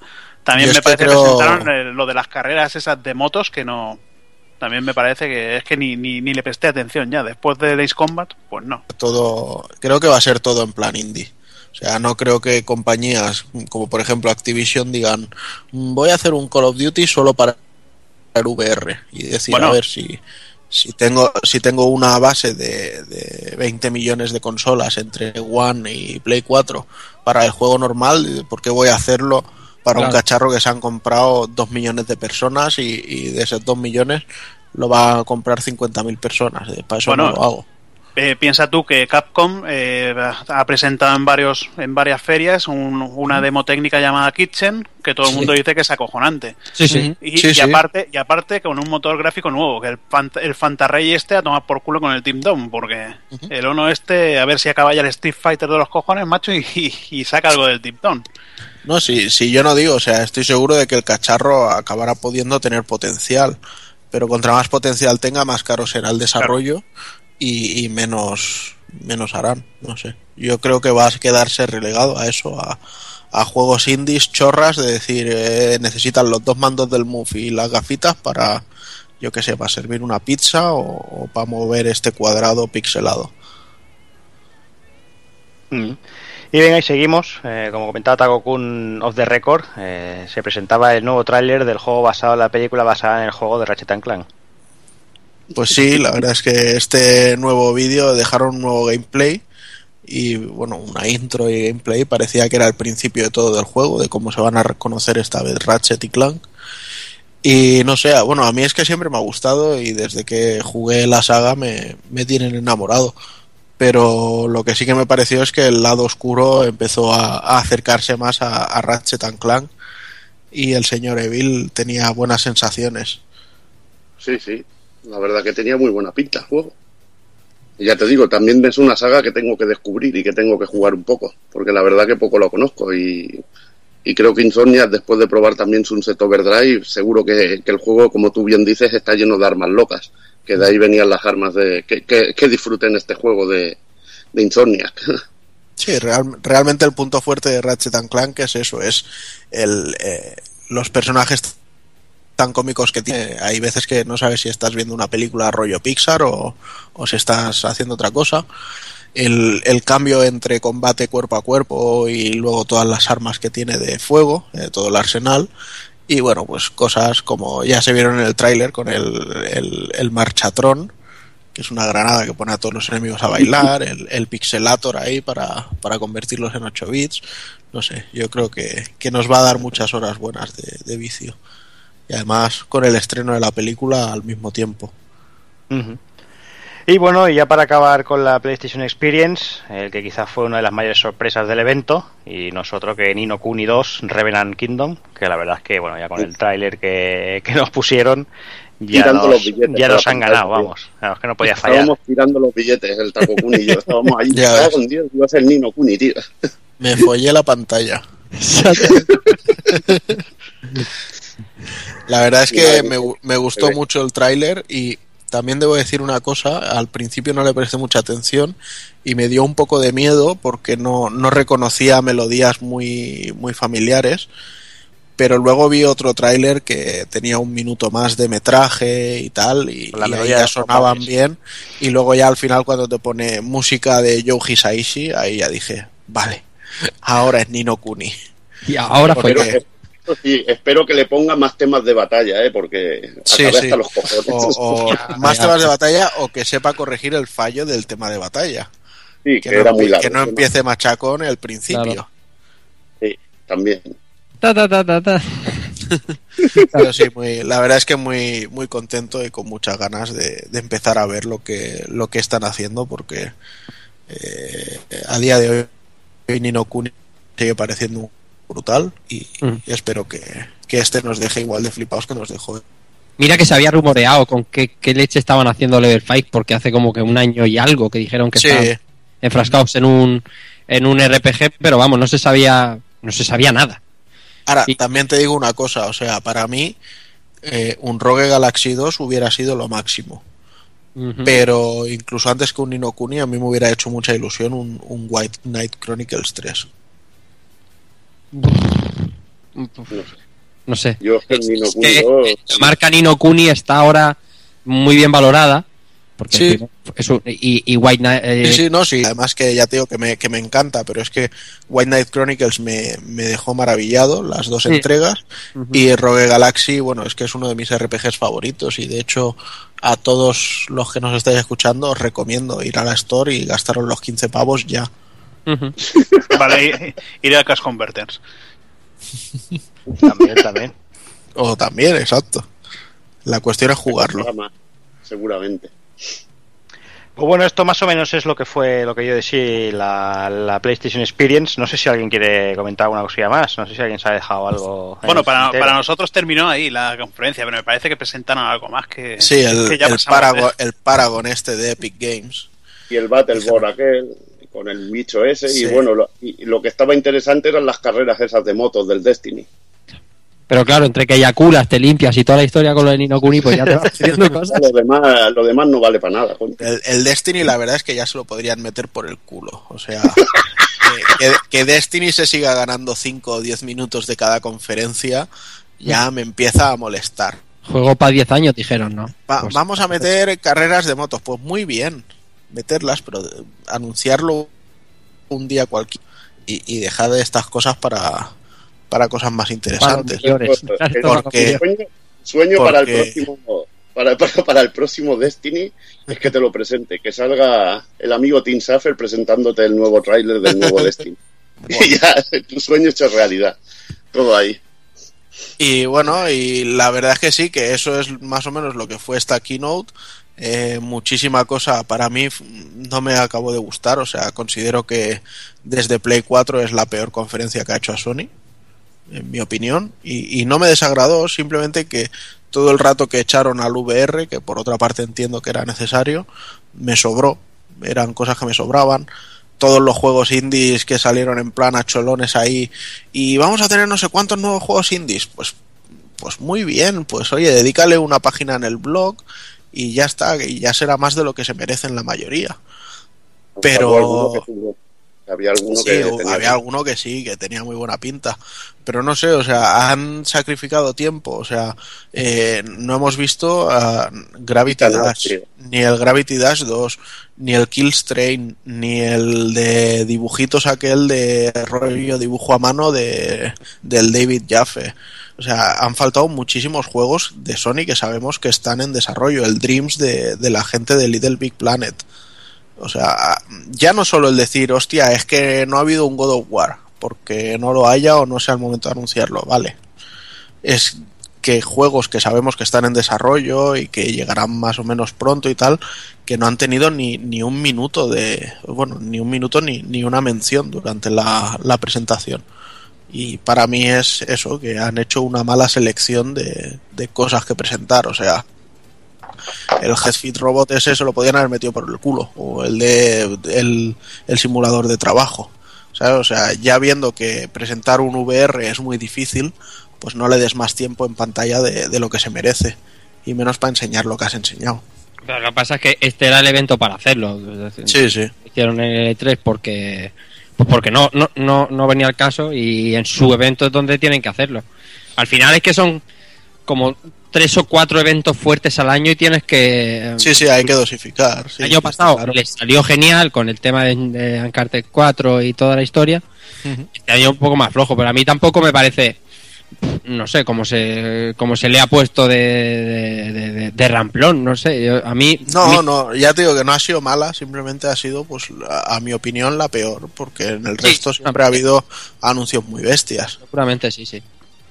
Yo para mí lo, lo peor fue que, que hubiera una, una compañía que se llama Adult Swim Games y que, y que presentara mierda de indies en vez de juegos de teta. Sí. Es que está claro. Presentaron el Dead Gambis ese, eh, que bueno, tiene pinta Castlevania, que tiene buena, buena pinta. Pero lo otro, pues, es que ni, ni le presté atención. Luego también la, la princesa gorda esa, Comilona, también se presentó, me parece, por ahí. sí, Y 18 otro- pavos, ¿sabes? Sí, y otro juego me parece, el Dying Light en Hansen también se presentó aquí, es que ya ni, No. ni le prestaba atención. No, bueno. Es que ya digo, ya yo con, con Yakuza 0, Ace Combat, el Nino Kuni, ya paso de paso de todo, paso hasta de Final Fantasy con el- Mm. los emos esos, o sea que que muy bien. Y bueno, eso es lo, la conferencia, pues bueno, pasando de todo, eh, hay que quedarse con con, la, con los juegos que te gustan, lo que te han presentado y que, y que seguro vas a comprar. Claro. Muy bien, pues nada, hasta aquí la PlayStation Experience y el repaso a lo que nos ha parecido lo más interesante del mes de noviembre. Y si queda todavía un poquito de bilis por ahí, vamos a ver si hacemos alguna patalla a los cojones, a ver qué, a ver qué, qué encontramos por ahí.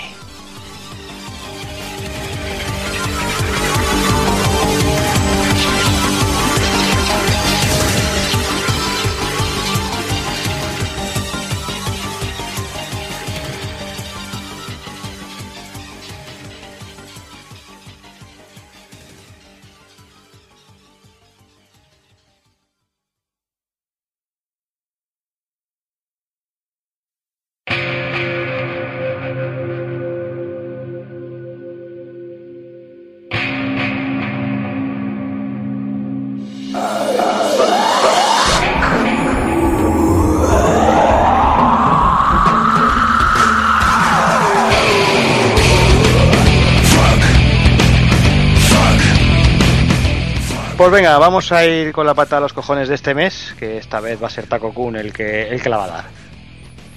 Bueno, pues yo todavía no tengo muy claro a quién se la estoy soltando, si es al Geoff Keighley este, si es a Hideo Kojima, o si es al evento este de Video Games Awards que, cada vez va a peor. Pero la verdad es que estoy bastante harto del, de todos ellos. O sea, por una parte el, victimismo, el victicismo de Hideo Kojima, de oh, es que Konami no me deja pedir bife en vez de entrecot, oh, es que no me han dejado hacer esto, no me han dejado hacer lo otro.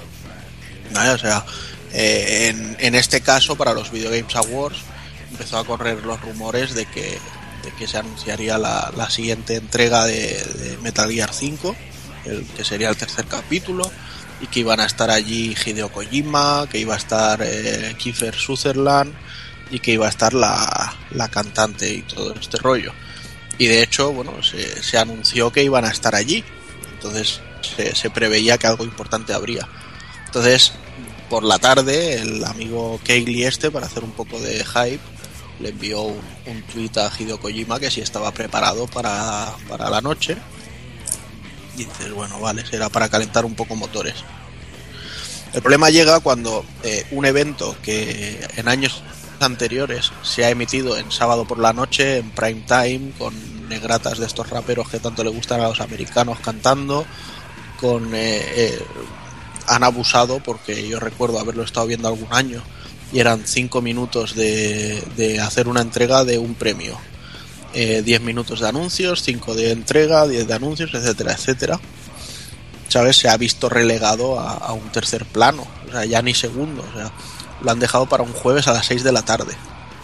Ahí ya no hay dinero, o sea, no hay, interés y tampoco ha habido anuncios. O sea, otros años ha habido anuncios importantísimos. De hecho, creo que The Last of Us se anunció en, un Video Game Award.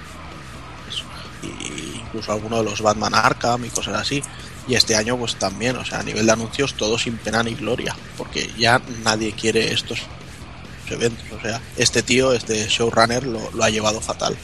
Y para mí la prueba más tangible de esto es que llega el momento de, que aparezca Hideo Kojima, que dicen que era para hacerle entrega de un premio, y te dice, no, es que no, no he podido ir porque Konami no me deja.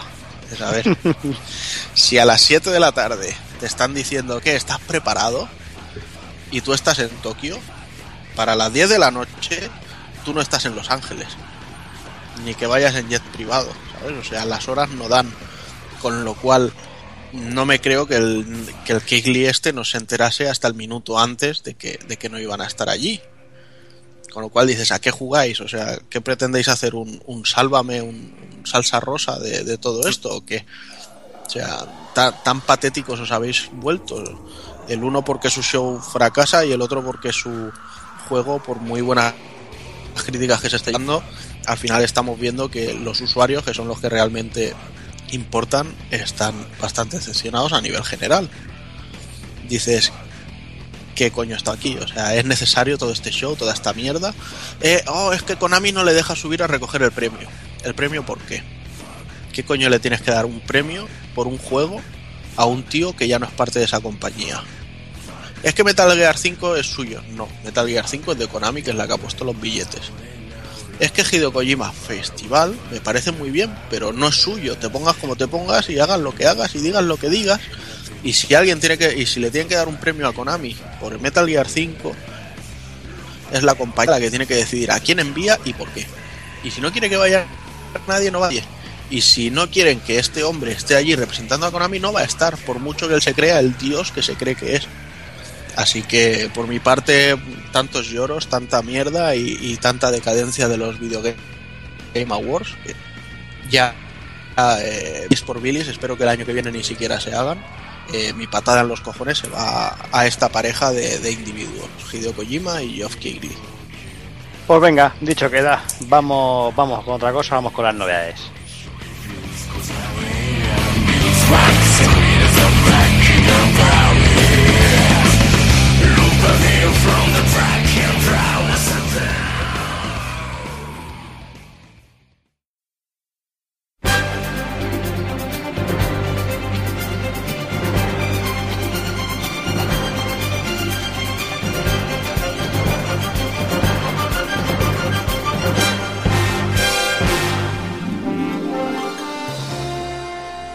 Pues nada, vamos con las novedades del mes de noviembre.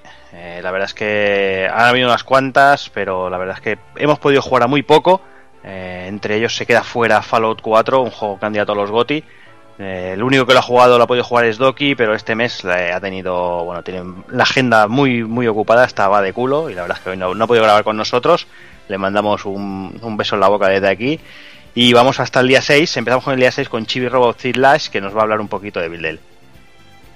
Bueno, pues un, un, juego de plataformas para 3DS, muy Made in Nintendo, porque la verdad es que saben hacer este tipo de juegos y la verdad que he disfrutado mucho, no esperaba gran cosa, mm, esperaba que fuera incluso mucho más, más sencillo por los vídeos que vi y todo, pero me, me, he puesto a jugar y la verdad que, que, engancha con la mecánica esta de tirar el enchufe y que te van dando ataques y te van dando locuras que transformas al robot en fuego, en hielo y, bueno, que tiene cantidad de niveles secretos, cantidad de objetos también ocultos en el mapeado. No sé, me parece un juego típico de plataformas de Nintendo, muy bien hecho, muy bien estudiado.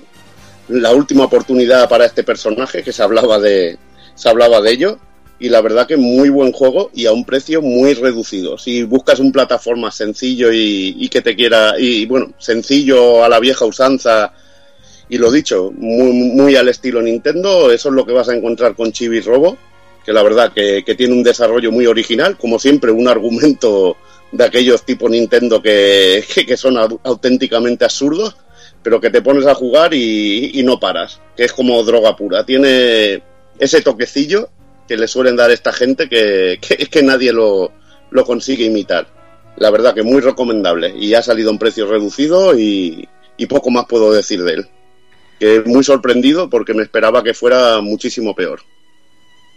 Muy bien, pues venga, vamos al día 13, vamos Rise of the Tomb Raider, que va a empezar hablando del Hazard. Bueno, decir que lógicamente como no tengo aquí Xbox One y el juego también salía para 360, pues he aprovechado y, y no, me, no me quería esperar un año o los tres meses que quedan para la versión de PC y he decidido comprármelo y la verdad es que lo estoy disfrutando bastante.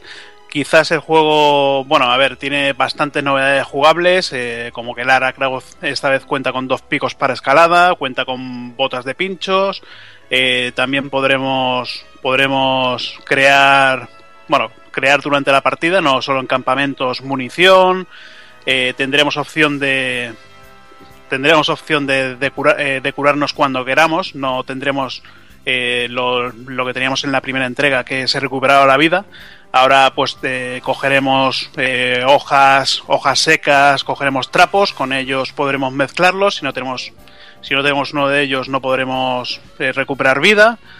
Podremos crear también todo tipo de munición, munición explosiva, eh, pulsando, dejando pulsado el LR o el, otro botón de L, de R, que no me acuerdo cuál es. Ya tengo tanto la X, el cuadrado y el círculo que, que ya no sé qué botones.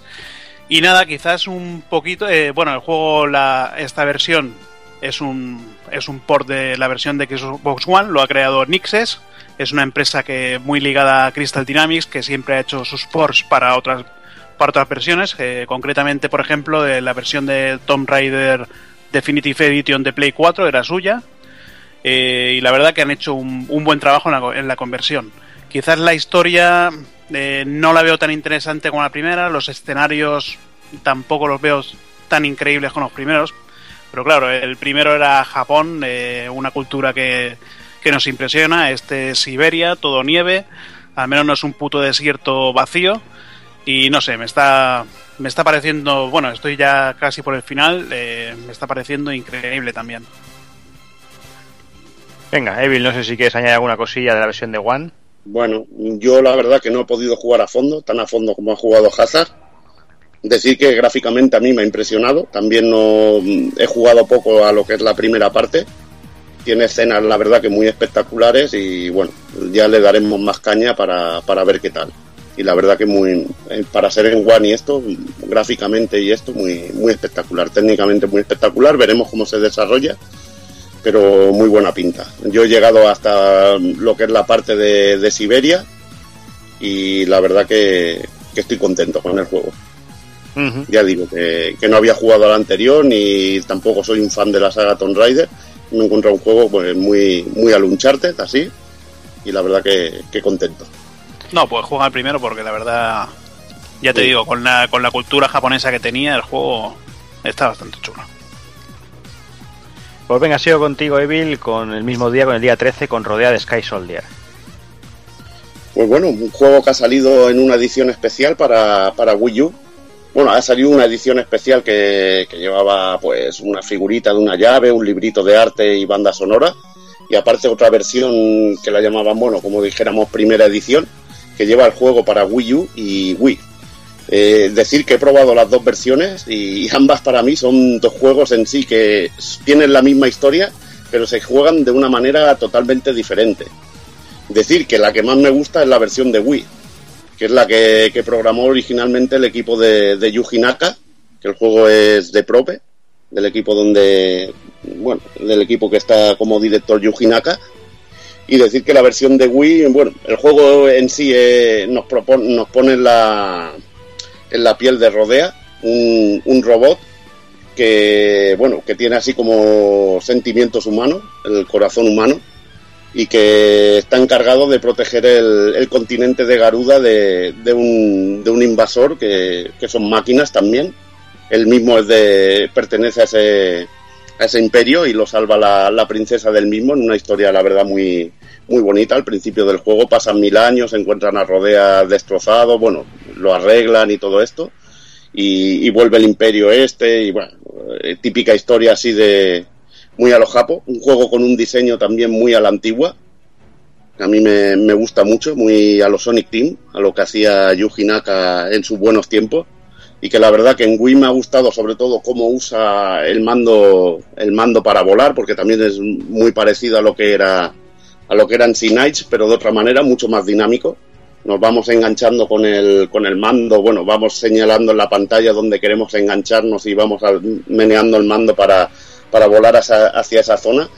Y con el juego de Wii nos encontramos un juego muy dinámico muy arcade en el que vamos cogiendo ítems y tenemos que pasar de fase y las misiones están muy muy bien muy bien paridas con mejor colorido que la versión de Wii U la verdad eso me ha sorprendido que la versión de Wii U es mucho más oscura.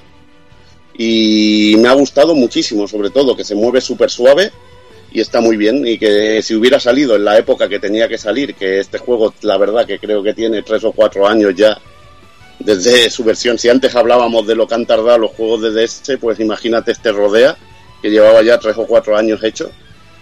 Eh, tendría que haber salido en la Wii y hubiera sido un magnífico juego de Wii en su momento. Pero bueno, lo, lo animo a que se juegue. Eh, comparado con la versión de, de, Wii U, a mí me gusta más. La versión de Wii U que tiene de bueno, pues bueno, que de, tiene los gráficos en HD, las texturas no es que estén muy, muy mejoradas, pero presenta un color mucho más oscuro y el manejo es totalmente distinto. Ya no es tan dinámico. Al no manejarlo con el mando, que la verdad que en cuanto le pillas el truco a la versión de Wii estás volando por el aire y a lo bestia. Es un desarrollo mucho más lento, en el vuelo mucho más controlable, pero el juego no tiene, no tiene el nervio que tiene, que tiene la otra versión. Como punto favorable de la versión de Wii U, pues que tiene un modo tipo RPG en el que vamos mejorando a rodea, y la verdad que, bueno, un pequeño punto a su favor. Quizá una fusión entre lo que hubiera sido el modo RPG este con el, con el desarrollo y cómo se mueve el juego de Wii hubiera sido mejor, porque encima el juego de Wii U no, se mueve tan suave como, como el de Wii. Hizo la conversión también Kadokawa y la verdad que, que, parece que no tiene el mismo talento que el equipo de el equipo original de, de Yuji Naka. Igualmente, un juego para mí muy recomendable para los amantes de, juegos de la época de la GameCube, un juego así de, de plataformas y, y, juego de Wii que, en el que manejamos con el, con el mando de una manera muy original, muy dinámico, con sus jefes finales, diseño ya lo dicho, como solían hacer los japos antes, que a mí me ha gustado mucho y, y que seguramente voy a disfrutar. Y jugaré las dos versiones porque la verdad, encontrarte un juego que es lo mismo, pero que se juega de, de, de, diferente manera, es muy raro. También comentar que se ve que la versión peor parada es la de 3DS, que también eh, existe, y, y, se ve que es un, auténtico desastre lo que es el frame rate y, y, la solidez del juego. Una auténtica lástima, porque también quizá con el, con el puntero se podría jugar de puta madre al rodea. Muy bien, pues hasta aquí las novedades. Ya hemos dicho que este mes hemos jugado poquita cosa y con lo cual, pues nada, esto es lo que lo, que ha dado de sí para nosotros este mes. Así que nada, eh, ya lo he dicho. Eh, Doki ya el próximo programa haremos que nos comente un poquito del tema de Fallout y ya no, nos centraremos en esas cositas que nos faltan para el mes que viene. Así que venga, os dejamos con un descansillo, con unos minutos musicales y ya vamos a ir por, por Tales of.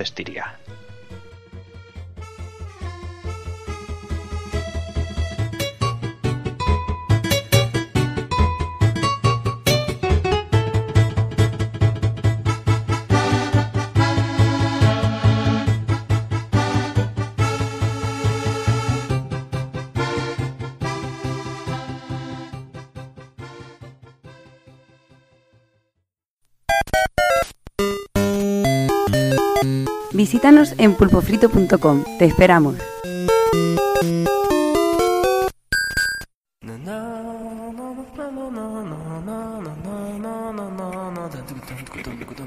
Desvariando. Desvarío. Desvaríos. Desvaríos. Desvaríos. Desvaríos. Desvaríos.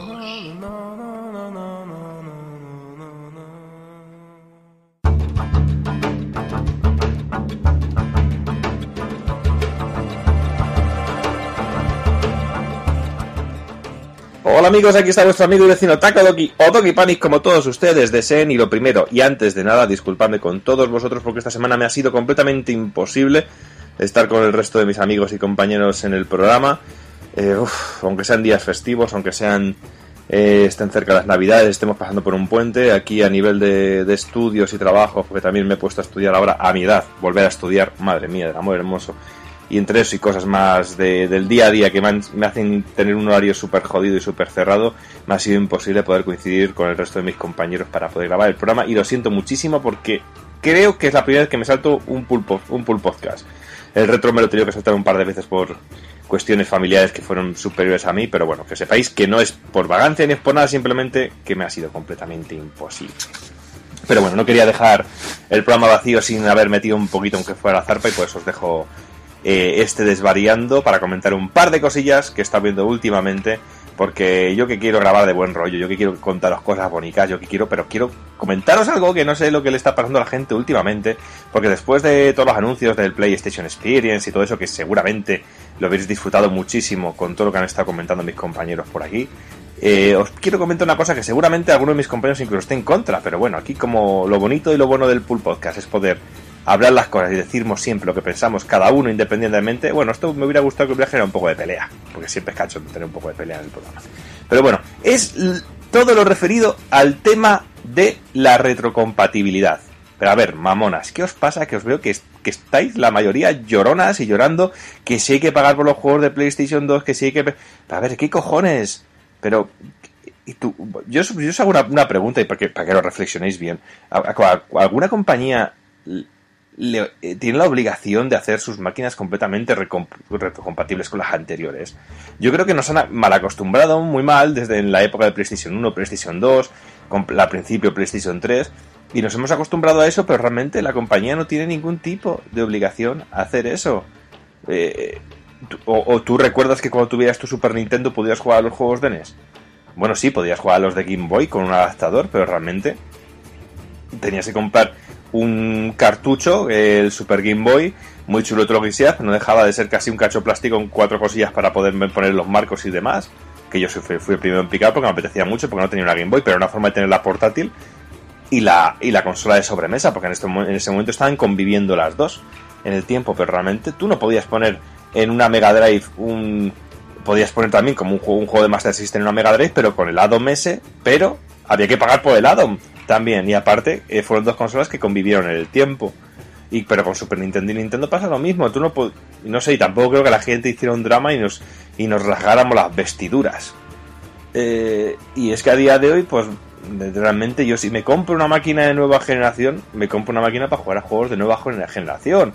O bastante estamos tragando ya, bueno, tragar entre comillas, que ahora comentaré eso, con los remastered y los packs en HD, porque fíjate, hace, hace poco he visto en un, en un centro comercial, en una tienda de, de videojuegos, que vendían un pack con el Uncharted Trilogy, el God of War y el The Last of Us. Pues son todos juegos de PlayStation 3, realmente. Eh, ¿Qué, qué más retrocompatibilidad quieres, coño? Pero bueno, están mejoras y todo eso, pero realmente no creo que la compañía tenga la obligación de, cuando, si tú quieres jugar a tus juegos de PlayStation 2, pues los juegas en tu PlayStation 2. Tampoco, yo creo que también mucho, eh, es que mucho, la gente tiene mucha manía de atender, a, a, a, sentirse ofendido, a disgustarse o a pasar un mal rato por estas cosas sin ningún tipo de necesidad, porque muchos de los que protestan seguramente no tengan ni un solo juego de PlayStation 2. Y si lo tienen, como yo, todos los que tengo, yo tengo mi PlayStation 2 para ponerla. Y si el problema es que tengo que sacar la PlayStation 2 y conectarla, pues macho, vaya huevos tenemos que nos cuesta poner la consola. Tampoco creo que sea tampoco para hacer un drama y romperse las vestiduras como está ocurriendo con la gente. Y lo mismo ocurre un poco con el tema que he comentado antes de los de los coño, que es que es que estoy hasta la World de escuchar y de leer por ahí que es que nos roban, es que, coño, te roban si te pusieran una pistola encima en el pecho para, para obligarte a, a, a, comprar algo, pero si tú quieres un juego de nueva generación, te compras Bloodborne, tienes juego para todo el año, como llevo yo. Que madre mía. Pero no creo, bueno, he comprado más juegos que Bloodborne, como es evidente. Y también he comprado remasteres porque me gustan y iré comprando alguno más poco a poco, pero es que a mí nadie me obliga a comprar nada. Y es que la gente se está sintiendo ofendida y es que estoy viendo un montón eh, a, a, la gente llorar por este tema. Lo siento porque al principio he dicho que qué os pasa que estáis llorando. No quiero generalizar porque no todo el mundo llora. Eh, he hablado con bastante gente del tema y afortunadamente también han pensado lo mismo que yo en este sentido. ¿Que hubiera estado genial que se hubieran podido poner los juegos de PlayStation 2 en la PlayStation 4? Pues claro, y los de PlayStation 3, y los de la PlayStation 1, y los de GameCube, y los de Saturn, pues claro, joder, pues hubiera estado de puta madre poder poner todo, pero no. Es que no, tampoco creo que sea necesidad. Realmente también te digo una cosa, si tú quieres emular eh, la PlayStation 2 y poner tus ustedes, también hay emuladores de PlayStation 2 en cualquier ordenador. Y directamente, y te lo saca con mejor calidad, con mejor... no sé. ¿Que eh, pican los juegos de PlayStation 2 en la PlayStation 4 pagándoles? Pues sí, el Rogue Galaxy pues también pica mucho porque viene con el tema de los, trofeos y eso, y yo sinceramente hubiera picado ahora mismo si no tuviera Xenoblade ahí dando vueltas, que todavía no lo he empezado. Y ahí está, pero bueno, ya, lo empezaremos.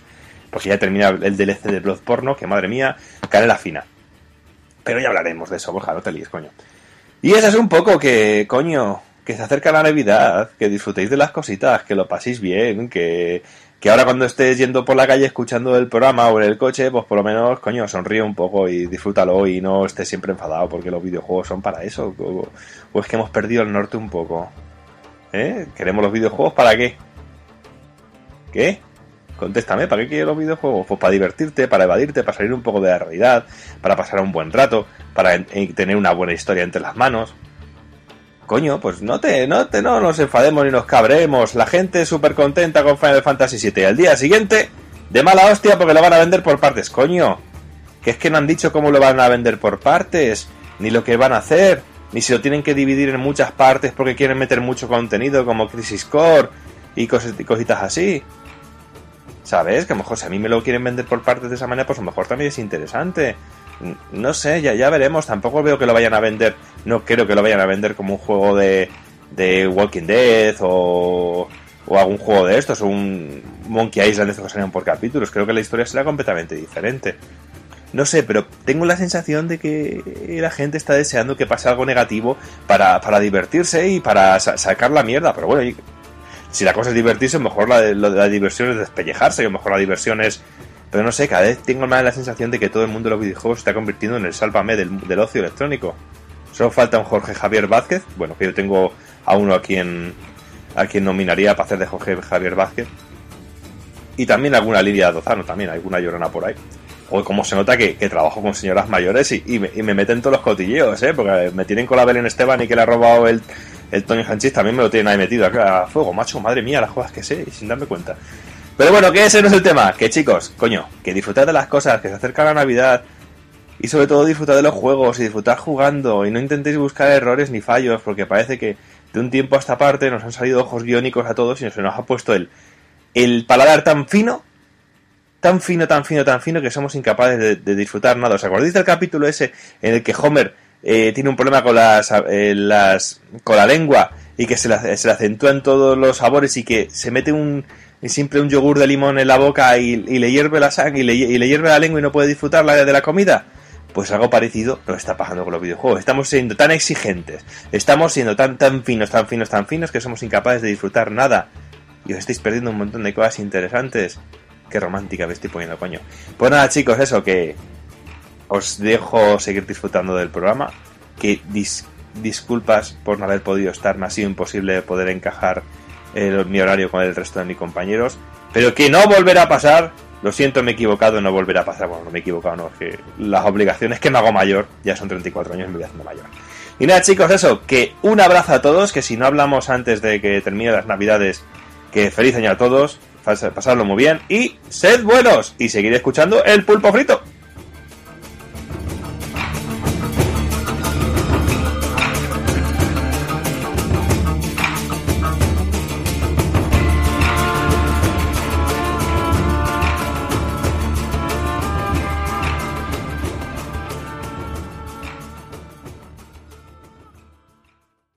Y este mes, de la mano de Sonono Case, tenemos el opening de Kurohyou 2 Ryuga Dotoku Asura Gen, Born to be Wild.「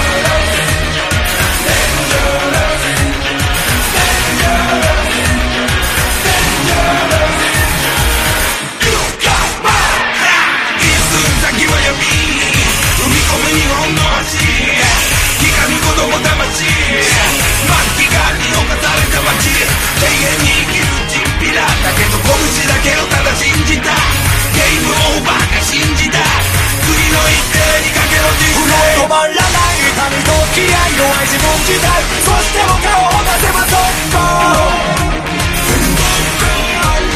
鍛えの心理体片値に未来もう二度とない。ピクチャーコンク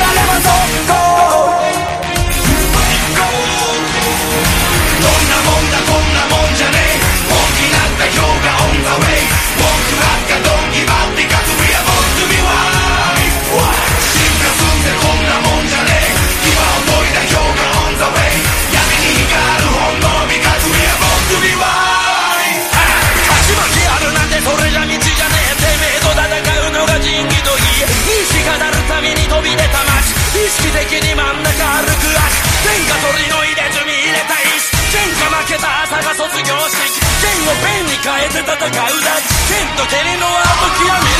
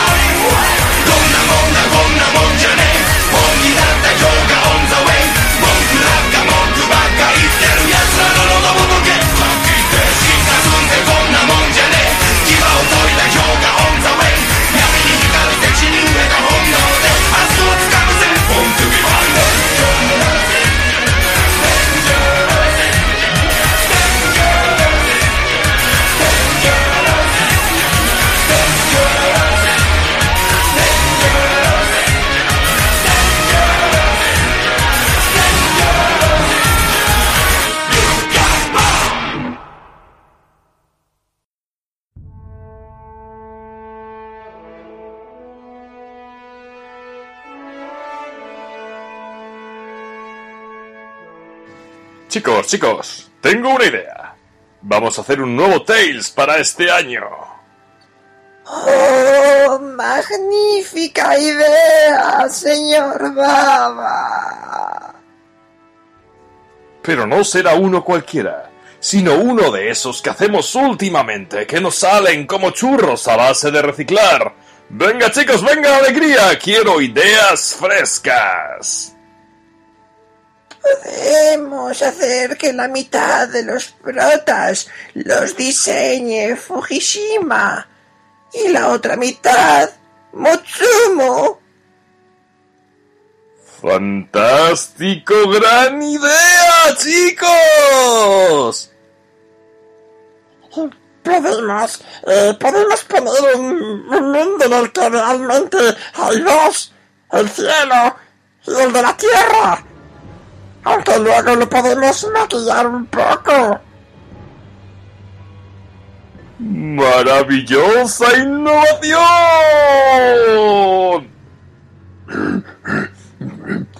También podemos tirar de DLC y meter cientos y cientos de trajes de descarga y rebajar un poco los que tenemos para desbloquear en la partida. ¡Qué astuto! ¡Así podemos ganar más! Podemos reciclar mapas y los modelados comportamientos de enemigos. ¡Oh, sí que me tocó el corazón el temazo! Podemos enviarte por Europa de promoción, que como aquí vas a aportar más bien poco. Grande paella y putas por el salón del manga. Podríamos, no sé, hacer una historia diferente, cambiar el motor gráfico, porque es que siendo realistas, este nada para mucho.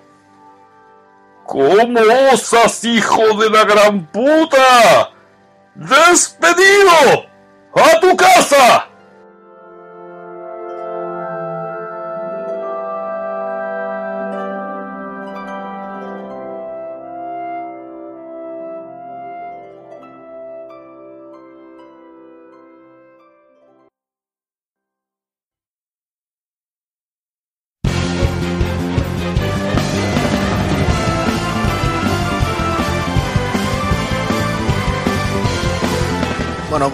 Como de programa llevamos muy poquito rato y el análisis tampoco va a dar para mucho, pues antes de empezar vamos a hacer un, un, breve repaso por la saga Tales of y así ayudamos a que este juego también signifique el, el repaso a los 20 años de, de la saga. Eh, bueno, a través de, del equipo de Bandai Namco con el Wolf Team o no me acuerdo cómo se llamaban, esto seguro que Sí. José, Wolf Studio Wolf Team, algo así eran, ¿no?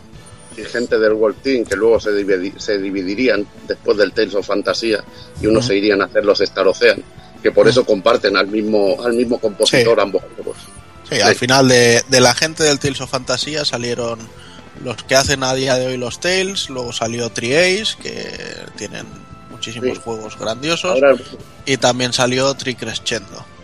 Sí, era World Team, pero me acuerdo creo que eran Riot, Riot Games Ujú. o algo así de, de- dentro de lo, de lo que era Telenet y World Team, que era la verdad que era un poquillo lío, aquellas compañías japos. Bueno, pues nada, la saga empezó con, con ese maravilloso Tales of Fantasía de Super Nintendo. Eh, luego ya hicieron el salto a, a la 32 bits, donde teníamos Tales of Destiny y luego salió más adelante Tales of Eternia. Yo debo decir que este fue mi momento de enganche en la saga. Empecé con, con el Destiny y luego ya cuando llegó Eternia fue, fue creo que fue el primer Tales al que le, le superé las 100 horas, que le hice la, la mazmorra secreta de después de pasarte el juego y todo. Y además conseguir las, las artes especiales, etcétera, etcétera, una locura. Al, al Destiny le pegué yo mucha mucha tela también, le pegué muchísimo. Destiny molaba mucho con el rollo de las armas que hablaban y eso, no sé, se veía ahí un, un rollete muy chulo que, que podrían recuperar alguna vez porque ya la verdad es que empiezan a tener bastante trillado el, el argumento principal de, de la saga, pero bueno.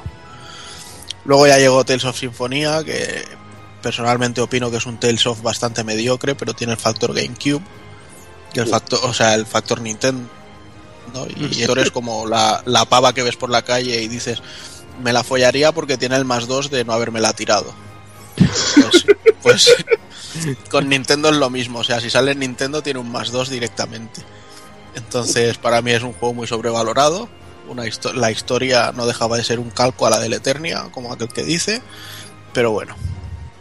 Luego llegó Tales of Rebirth, que fue, diría que el único, o de los únicos, porque el Innocence tampoco, que no llegó a Occidente, porque bueno, aquí ya cayó en, en la desgracia con Sony, que no veía muy bien que aparecieran juegos 2D, bla, bla, bla, bla, bla, bla. En fin, un, un coñazo. Y eh, luego tuvieron un momento de, de querer hacer un, no sé, un poco de cambio, de lavado de cara a la saga, hicieron Tales of Legendia. Aquí se cambió de ilustrador, que el ilustrador era el que hacía los diseños de personajes de Samurai Champloo. Eh, la banda sonora ya no la hizo tampoco el, el, ahora, el Sakuraba, sino que la hizo Shina, que se ocupaba mayormente de spin-offs de la saga. Y es una banda sonora increíble, o sea, un lujazo. Y bueno, el juego, la verdad es que eh, jugablemente se veía bastante grotesco en 3D, el sistema era lineal, no sé, muy, muy raro.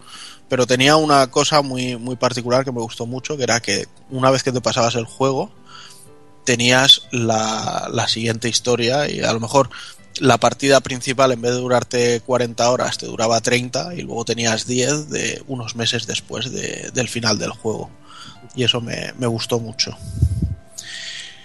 Eh, sin embargo, ya te digo, eh, se consideró tan malo el juego que estuvieron, de hecho está planteado como que no está dentro de, la saga canon de Tales. Pero bueno. Luego llegó el que para mí es el mejor Tales de la saga, Tales of the Abyss, eh, increíble. Eh, Tales of Innocence, ya empezaron a hacerlo para Nintendo DS y, y luego ya llegó pues el que hasta día de hoy creo que ha vuelto a ser el, el mejor. Porque desde el Tales of Vesperia todo lo que ha llegado ha sido bastante rana. O han, sido, o han sido remakes. Vesperia eh, para mí hacía un uso muy bueno del cel shading, tenía un motor gráfico que no, no pretendía ser eh, nada fuera de lo común y sin embargo le funcionaba muy bien, ¿vale? Nada que ver con, con las cosas que utilizan últimamente. Pero bueno. yo Y luego ya- disfruté- Yo disfruté, Juana, muchísimo del Vesperia. Dime. Que disfruté muchísimo del Vesperia y que tenía también aquel rollo de explorar el mundo a lo RPG antiguo, que no tiene este rollo ahora de, de que están todas las pantallas interconectadas y podías descubrir cantidad de zonas y, y secretos pues geniales y tenía una cantidad de contenido extra brutal. No sé, yo disfruté muchísimo con el Vesperia, disfruté muchísimo. Sí, no, yo también lo, lo disfruté mucho, ya te digo.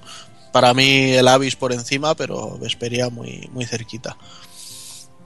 Y luego, bueno, siguieron trabajando en DS la saga con el Tales of Hearts, que incluso tuvo dos versiones, una en la que los vídeos eran en anime y otras eran en CG, y la presentación de los personajes también.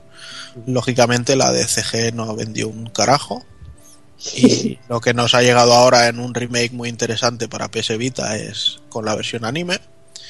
Y luego ya nos encontrábamos con el intento de llevar la saga a Wii, que bueno, tampoco triunfó mucho, pero se hizo luego una especie de remake o remaster o, como lo que- o port o como lo queramos llamar para PlayStation 3, que la verdad es que a este también lo disfruté muchísimo, ya no tanto en la historia, sino en, en el sistema de combate. Y por suerte el Tales que nos ocupa hoy eh, bebe muchísimo de, de ese sistema de combate. A partir de aquí, bueno, pues la saga ya se, se fue para PlayStation 3 y salieron dos Tales que sin, sin desagradarme me parecen la mayor vergüenza de la saga, que son los Tales of Xillia, ¿vale? Porque son juegos simplemente correctos y, y, y volvemos a, a lo que decía antes con, con Vesperia, ¿no? O sea, quisieron hacer un salto de, a otro estilo gráfico hacer entornos 3D, ciudades grandes, campos muy grandes, y al final se encontraron que no, o no sabían hacerlo, o no tienen gente competente, o no sé qué pasa, pero teníamos problemas de popín, eh, los escenarios se veían vacíos, y de hecho, aunque ocurre menos, en, en Cestiria también se, se lastra este, este problema. Y bueno, y hasta aquí llegaría lo que son la, la saga canon, digamos. Luego ha habido spin-offs que han sido los Narikiri Dungeon, los Tales of Versus, que fue un, intento de hacer una especie de Smash Bros. El Tales of Heroes, que fue un intento de hacer un- una especie de, de Samurai Warriors. Los Tales of the World, que bueno, en- yo jugué en PSP y, y no estaba mal, era en plan bueno, utilizando un personaje que creabas tú y, y tenías diferentes misiones por re- para explorar mazmorras y podías en tu equipo pues poner personajes que eran protagonistas de, de varias sagas de, de Tales of. Entonces, y bueno, y luego los Tales of Fandom que eran puro y duro, o sea, a lo mejor era un rato de escuchar voces y te ponían un juego que era en plan Tetris. Pero bueno, lo cierto es que la saga despierta mucho furor y, y todos estos productos dan, dan de sí. Pero nada, ya llegados al, al aniversario de la saga, pues nos encontramos con que lanzaban Tales of Cestiria, o inicialmente pensado para PlayStation 3, y que con lo que tardaban ya, pues más o menos nos íbamos oliendo que, que veríamos algo en Play 4, estando la consola ya tan metida en el mercado. Y al final, pues no nos equivocamos. A finales del año pasado, si no recuerdo mal, la compañía Bandai Namco pues anunció que, que Tales of Cestiria llegaría a Occidente tanto en PlayStation 3 como en PlayStation 4. Mm, No es un port mejorado, sino que no tiene los problemas que tiene la, la versión de PlayStation 3. Entonces, lógicamente es la versión ideal para jugar. Bueno, en realidad la versión ideal para jugar es la de PC, que parece que los modders han, han arreglado problemas que tuvo la propia compañía con el tema del frame rate que si bien es estable, eh, todo el tema del combate está muy ligado al frame rate. Y bueno, hay mucha gente que ha conseguido ponerlo a 60 y que, y que el combate siga siendo una delicia. Pero bueno. Y nada, en esta ocasión pues la historia nos presenta un, un peregrinaje, como aquel que dice. Eh, nos encontramos con un con nuestro protagonista que es Sori, que es un chaval que desde pequeño se ha criado con, con serafines y bueno, por circunstancias de la vida, pues se verá envuelto en, en un viaje que le vendrá como anillo al dedo porque le encanta explorar ruinas y historias y de hecho eh, yo creo que lo clave, la palabra clave en este juego es explorar ruinas. Es en, en lo que más se ha basado y la verdad es que esto sí que le, le ha sentado muy bien. Eh, la historia, bueno, pues nos presenta un mundo en el que hay humanos, hay serafines y hay unos seres que y básicamente nuestro viaje consistirá en ir conociendo serafines, en ir purificando infernales y, y conseguir poder para, para purificar al Señor de la Calamidad que aparece una vez cada mucho tiempo y, y hay que matarlo porque si no es malo. Para acompañarle, para acompañar a Tori tenemos un par de personajes más humanos en nuestro equipo. Uno será Rose, que es la líder de los Huesos al Viento, que es un, un gremio de asesinos y que tiene el personaje tiene momentos muy a lo Yuri Loxwell. Y entonces, Sí, bueno, a, a buen justiciero. ente- a buen entendedor pocas palabras le, fal- le harán falta, ¿no? Y entonces veremos esa faceta por aquí. Y luego tenemos a Alicia, que es una princesa del, del reino de Lady Lake, que poco a poco también será capaz de ver a los serafines, porque bueno, aunque todavía no os lo haya dicho, humanos y serafines coexisten en el mundo, pero no, no los humanos no son capaces de verlos ni, ni percibirlos. Solo las personas con mucha capacidad extrasensorial, pues a veces notan cosas. Entonces los serafines están considerados como si fueran uno- unas entidades, unos dioses. Unos seres de luz. Son, son unos seres de luz muy puros y de, y de hecho cuando estos seres de luz se corrompen pues acaban convirtiéndose en infernales y luego en incluso en dragones que son los, los más poderosos, las, las encarnaciones más poderosas de, de los serafines convertidos. Entonces, bueno, en nuestro grupo, además de estos humanos, tendremos unos serafines que serán muy importantes para el desarrollo de las batallas. el serafín primordial, que será el, el que digamos eh, acoge a, a, Sori como pastor, es Laila, que es el, el, serafín de fuego. Y bueno, es la típica chica que no se empana, parece que no se empana mucho de las cosas, que está en su mundo, diseño normal y corriente, con un vestidito y bueno, eh, su estilo de combate es con, con unas cartas, eh, bueno, más que cartas son papeles y, y, lógicamente pues utilizar fuego con ellas. Luego tenemos a Miculeo, o Micleo, o no sé cómo coño lo han querido llamar aquí. Micurio. Micurio. Tú lo estás jugando en japonés, claramente, ¿verdad? ¿Eh? Lo estás jugando en japonés. No, no, no, en inglés. Bueno, como dices Sori y, y bueno, una cosa es una cosa y otra cosa es la pronunciación, chaval. bueno, pues Micurio es el, el, amigo serafín de Sori. Los dos se, se, han criado juntos, lo cual no entiendo porque se dice que los serafines no, no tienen las edades de los humanos y estas cosas. Entonces dices, ¿cómo han podido ser pequeños en un mismo momento y, y tener la misma edad ahora? Pero bueno. Ah, te lo tampoco... cuenta. Sí, ah, bueno, es que ah. también cabe decir eso, yo todavía no me he terminado el juego. Eso lo, lo, tenía que haber dicho antes de empezar el análisis. Llevo 42 horas de vicio, con lo uh -huh. cual considero que eh, para hacer el análisis está más que cualificado. Estoy cerquita del final, creo, pero, sí, sí, sí. pero todavía no está vista la escena final. Y si no, pa, estoy aquí yo para cubrir que para algo he venido, no solo, no solo para llevar Y nada, eh, Micurio se, se, convierte en el serafín subordinado de agua y se pelea con una especie de bastón y cuando estamos... Bueno, no voy a decir cuándo estamos, lo, eso lo utilizaremos más adelante. Hmm. Luego tenemos a Edna, que es el serafín de tierra, es el personaje Loli de, de este juego y como no, también tira de las mascotas de este juego. Y bueno, su historia básicamente está muy relacionada con, con un dragón, con la figura de un dragón. Y luego pues tenemos a Dessel, que es el serafín del viento, y su historia está muy ligada a la de Rose y será de las cosas que, que primero se descubran y que darán incluso pie a, lo que es el, la segunda parte, por así llamarlo, del, del juego.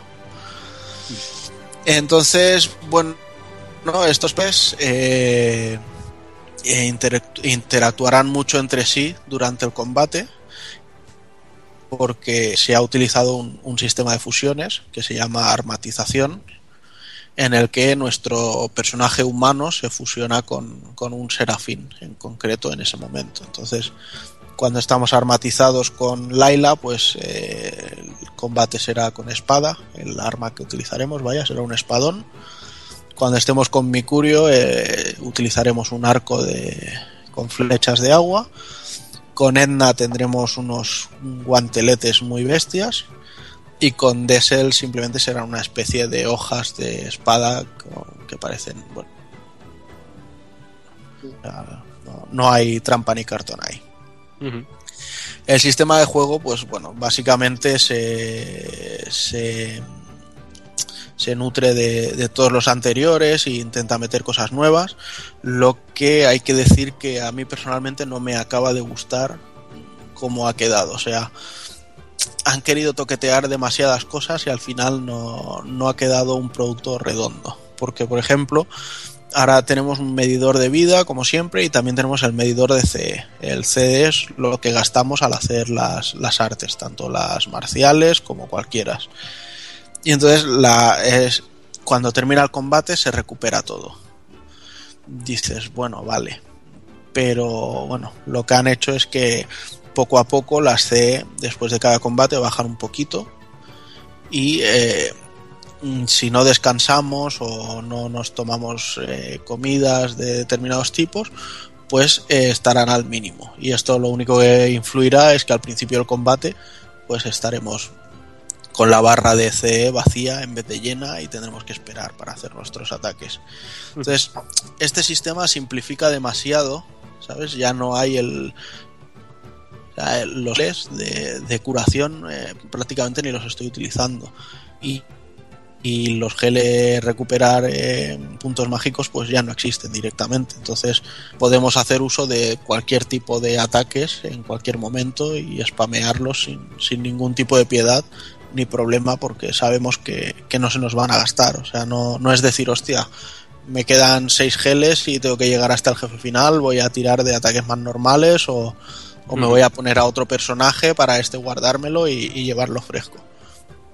Entonces ese factor se pierde un poco, pero bueno. Total, o sea, estoy, te estoy escuchando y parece que lo estoy diciendo yo o que lo estoy pensando cuando estaba jugando. Es justo eso, o sea, ya no tienes el. Ya no, no necesitas esa previsión o ese. o ese esa planificación que, que- que en otros juegos hacía falta. De hecho, los, los, los geles de curación, como dices, eh, yo los he usado al final final del juego y simple y no por necesidad sino por de por hacérmelo un poco más mm, asequible no por no por necesidad imperiosa de decir hostia no si no me tomo un gel me matan no no sino por ir más cómodo. Y esa parte yo creo que también es verdad que es que el modo normal es un poco mm, mm, eh, demasiado permisivo Es que incluso el modo moderado para mí es muy sencillo. sí sí es, es demasiado permisivo También es cierto eso, que estamos ya curados en salud de haber jugado a toda la saga y visto uno, vistos todos, como aquel que Mm. dice. sí sí Pero bueno, aún así en- encuentro eso, que no, o sea, si cambias de normal a difícil, la, el único cambio real que hay es que haces menos daño y el enemigo a lo mejor pues de un ataque, en vez de quitarte un tercio de la barra, te mata. Entonces es de esos cambios de dificultad injustos, porque dices, bueno, no está bien, bien balanceado, no sé. En otras entregas creo que, que eso ha quedado bastante mejor. También ha Igualmente- Igualmente, Juanan, te quita un poco, no sé, el- a mí es que, ves, estabas contando esto y e- era una de las sensaciones que me transmitía el juego, de lo de spamear ataques especiales todo el rato y te quitaba la gracia esa de enlazar combos y estar limitado, ¿no? De una manera, o de enlazar combos de una manera más natural. No sé. Ya, lo que, lo que pasa que eso luego explicaremos porque también es cierto que hace que, que juguemos sin, sin límites, como por decirlo así, y que los combates sean muy divertidos. O sea, que siempre tengamos, que no nos sepa mal eh, meternos en una batalla. Sí, ¿Vale? Entonces, bueno, también eh, siguiendo un poco, eh, por seguir con un orden, eh, decir que ha desaparecido el, el tema de la cocina. Bueno, más que desaparecer, ha quedado de forma residual. Ya no tenemos que recolectar recetas como hemos hecho en la mayoría de los títulos, ni cocinar para ganar diferentes eh, efectos, sino que ahora simplemente cuando vayamos a la posada a descansar, pues nos ofrecerán un tipo de una serie de platos según la posada en la que estemos y cada uno eh, tendrá unos efectos que durarán unos combates. Y ya no, no habrá más tema de cocina durante el viaje hasta que lleguemos a otra posada entonces bueno eso también le quita un, toque a mi gusto. Yo solía tirar de, de platos de curry que te subían la experiencia y, y a luchar y luchar y luchar y subir niveles. Pero bueno otra que tenemos es otra cosa que tenemos es la barra de BE, vamos a utilizarla para encadenar combos de artes ocultas seguidos de otros de artes marciales o utilizarlos directamente para hacer artes místicas. ¿Vale? Eh, todo lo de artes ahora estará sonando a raro a, a algunos de los que escuchen, luego lo explicaré un poquito mejor. ¿Vale? Aquí esta barra de BE sí que es la que a mí me parece muy interesante, la que hay que saber gestionar y eh, la que más caro es comprar eh, recursos para, para ir rellenándola si no queremos tener que hacerlo durante el combate.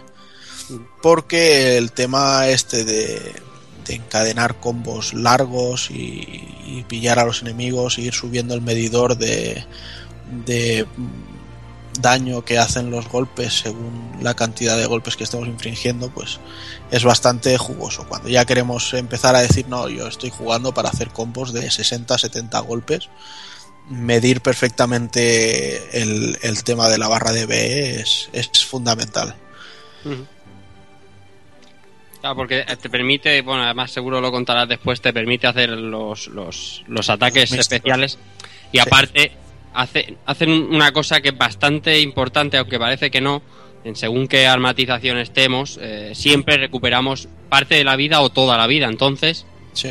eh, eso es lo que quita bastante que no tengas que usar ningún objeto de, de curación, ningún gel ni nada parecido, porque armatizado, por ejemplo, con según que con, con Micleo, por ejemplo, usando una barra de BE, de- mm, recuperas toda la vida, tú o, o tu O un O tu personaje compañero. aliado, sí. O sea que es, es, muy- es rotísimo. Sí, la verdad es que sí. Y, y además es dentro de lo que cabe, o sea, en, contra cuando estamos en un combate con un jefe final es, es bastante jodido eh, que va- suba la barra de forma Sí. natural porque necesita tiempo. Pero Y cuando estamos cuando, estamos moviéndonos eh, campo a través, encontrando varios enemigos, o sea, puedes armatizar en cada combate y, y curarte en cada combate porque Ujú. recuperar los puntos de sobras. Sí. Pero bueno. Y como decía, pues es eso, eh, tenemos el, el modo armatizar, que es una parte ba- bastante importante de- del sistema de combate del juego y la principal novedad. Y eh, será sobre todo interesante a nivel de, de ver debilidades de algunos enemigos y cosas así. ¿Vale? Pero bueno. Entonces, en el combate, eh, lo- la principal novedad también, y que no me ha gustado, o sea, la entiendo porque está justificada y es necesaria, pero no me ha gustado, es que solo tendremos, solo podremos tener un serafín por cada humano que esté luchando. Así que entonces normalmente tendremos a Sori y a Rose y luego dos serafines que se irán combinando. O sea, si yo dijera quiero tener al prota y tres serafines en combate, no puedo. Y entonces eso me, me toca un poco las narices porque me, bueno, eh, limita bastante las posibilidades de, de creación de grupo que cada uno pueda hacerse. Lo que sí es cierto es eso, que los, los serafines los podremos cambiar en, en cualquier momento pulsando cuadrado y una dirección de la cruceta. Entonces directamente cambiará uno por otro. Además, otra de las cosas que no me han gustado absolutamente nada porque hace el juego terriblemente fácil es que los serafines cuando mueren eh, tienen una especie de barra de tiempo que cuando se rellena reviven automáticamente y los puedes volver a invocar. ¿Sabes? Puedes volver a utilizarlos como compañero. Entonces dice, bueno, a ver, estoy jugando con uno y me lo matan, cambio a otro y mientras aguanto con ese, el otro se está recuperando.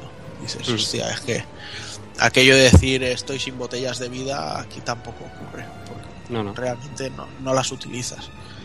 Entonces es eso, es todo muy, muy hecho como para, para llegar a gente que no, que no juegue tanto a esta saga.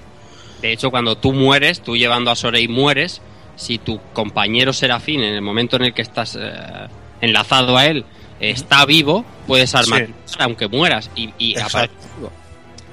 Gastas las barras de B y ya está. Entonces morir es bastante difícil. A no ser que te encuentres con un enemigo de estos que te saca 30 niveles porque está pululando por esa zona y tienes que volver más tarde, es bastante difícil morir. Pero bueno, también comentaba antes que el juego bebe muchísimo de, de Tales of Graces, sobre todo en, en el tema de la separación de artes, ¿vale? Y es que aquí nos encontramos con artes marciales, que son las básicas, que se ejecuta alguna dirección, y las iremos ganando conforme subamos niveles. Entonces, por ejemplo, eh, cada son con Sorei en concreto tenemos cuatro pulsaciones, por llamarlo así, y en cada una sería un ataque. Pero si no será lo mismo, o sea, según la, la dirección de la cruceta o la posición normal que dejemos, se harán unos ataques u otros en función del el número de golpe también en el que estemos. Con lo cual eh, iremos haciendo combinaciones bastante chulas y lo más importante, eh, habrá golpes dentro de estas combinaciones que utilizan elementos. Por ejemplo, el segundo golpe, si lo hacemos con la palanca hacia la derecha pulsada, hará un tajo de fuego. Entonces, para los enemigos que el- son más débiles al fuego, esto les hará un, un golpe crítico o golpe bueno y hará que los golpes posteriores que encadenemos pues también le hagan más daño. Sin embargo, si le pegamos con un tipo de ataque que al que son más afines, pues saldrá un, un mensaje de ineficaz y estaremos quitando muy poca vida. Luego tendremos las artes ocultas, que son las especiales y se ejecutan con X. Aquí al principio estará también bastante limitadito, pero luego iremos consiguiendo las, las artes superiores ocultas que nos servirán, por ejemplo, desde un inicio, si dejamos eh, lateral izquierdo y X pulsado, haremos el arte oculta que hayamos asignado a ese comando. Cuando la termina hará la continuación que será la, la arte superior y luego incluso podemos tener una tercera arte superior. No sé si llegará a haber cuarta, imagino que sí, por, por longitud de combos, pero, pero bueno, que esto acaba dando mucho, sobre todo cuando decimos a lo mejor pues eh, empiezo el combo con unas artes ocultas y luego lo termino con las marciales, por tal, por cual, porque así puedo meter el Mystic Arte, etcétera, etcétera. Luego tenemos las seráficas, que básicamente son las magias que hay en el juego y también tienen versiones eh, superiores. Y tenemos por último las artes místicas, que son marca de la casa, que son los ataques super especiales, que si bien debo decir que las veo más escasas que, que en Tales of Graces, por ejemplo, me gustan muchísimo más que en los Tales of Shilia. O sea, en Shilia había una por personaje y me parecieron todas muy similares, muy iguales, a excepción de las de Jude y de, y de la prota, que ahora no me viene el nombre Mila, de la Mila. cabeza, y de Mila. El resto me parecieron todas muy iguales. Aquí las veo muy, muy bien todas, de todos los personajes. Tienen una duración breve, pero más, eh, no sé, más contundente. Parecen ataques realmente más, más importantes, más impactantes. Y luego, bueno, pues además tenemos las versiones de cuando estamos armatizados, de hacer también una Mystic Arte de, en ese estado. Que esas suelen ser directamente ver la pantalla de, de resultado del combate, porque suelen ser bastante devastadoras. Luego, otro tema que han metido, pero que considero que ha sido un gran fallo, porque, o sea, se están cargando el, el combate por querer simplificarlo todo y te meten un sistema de habilidades que te lo complica todo de una manera bestial.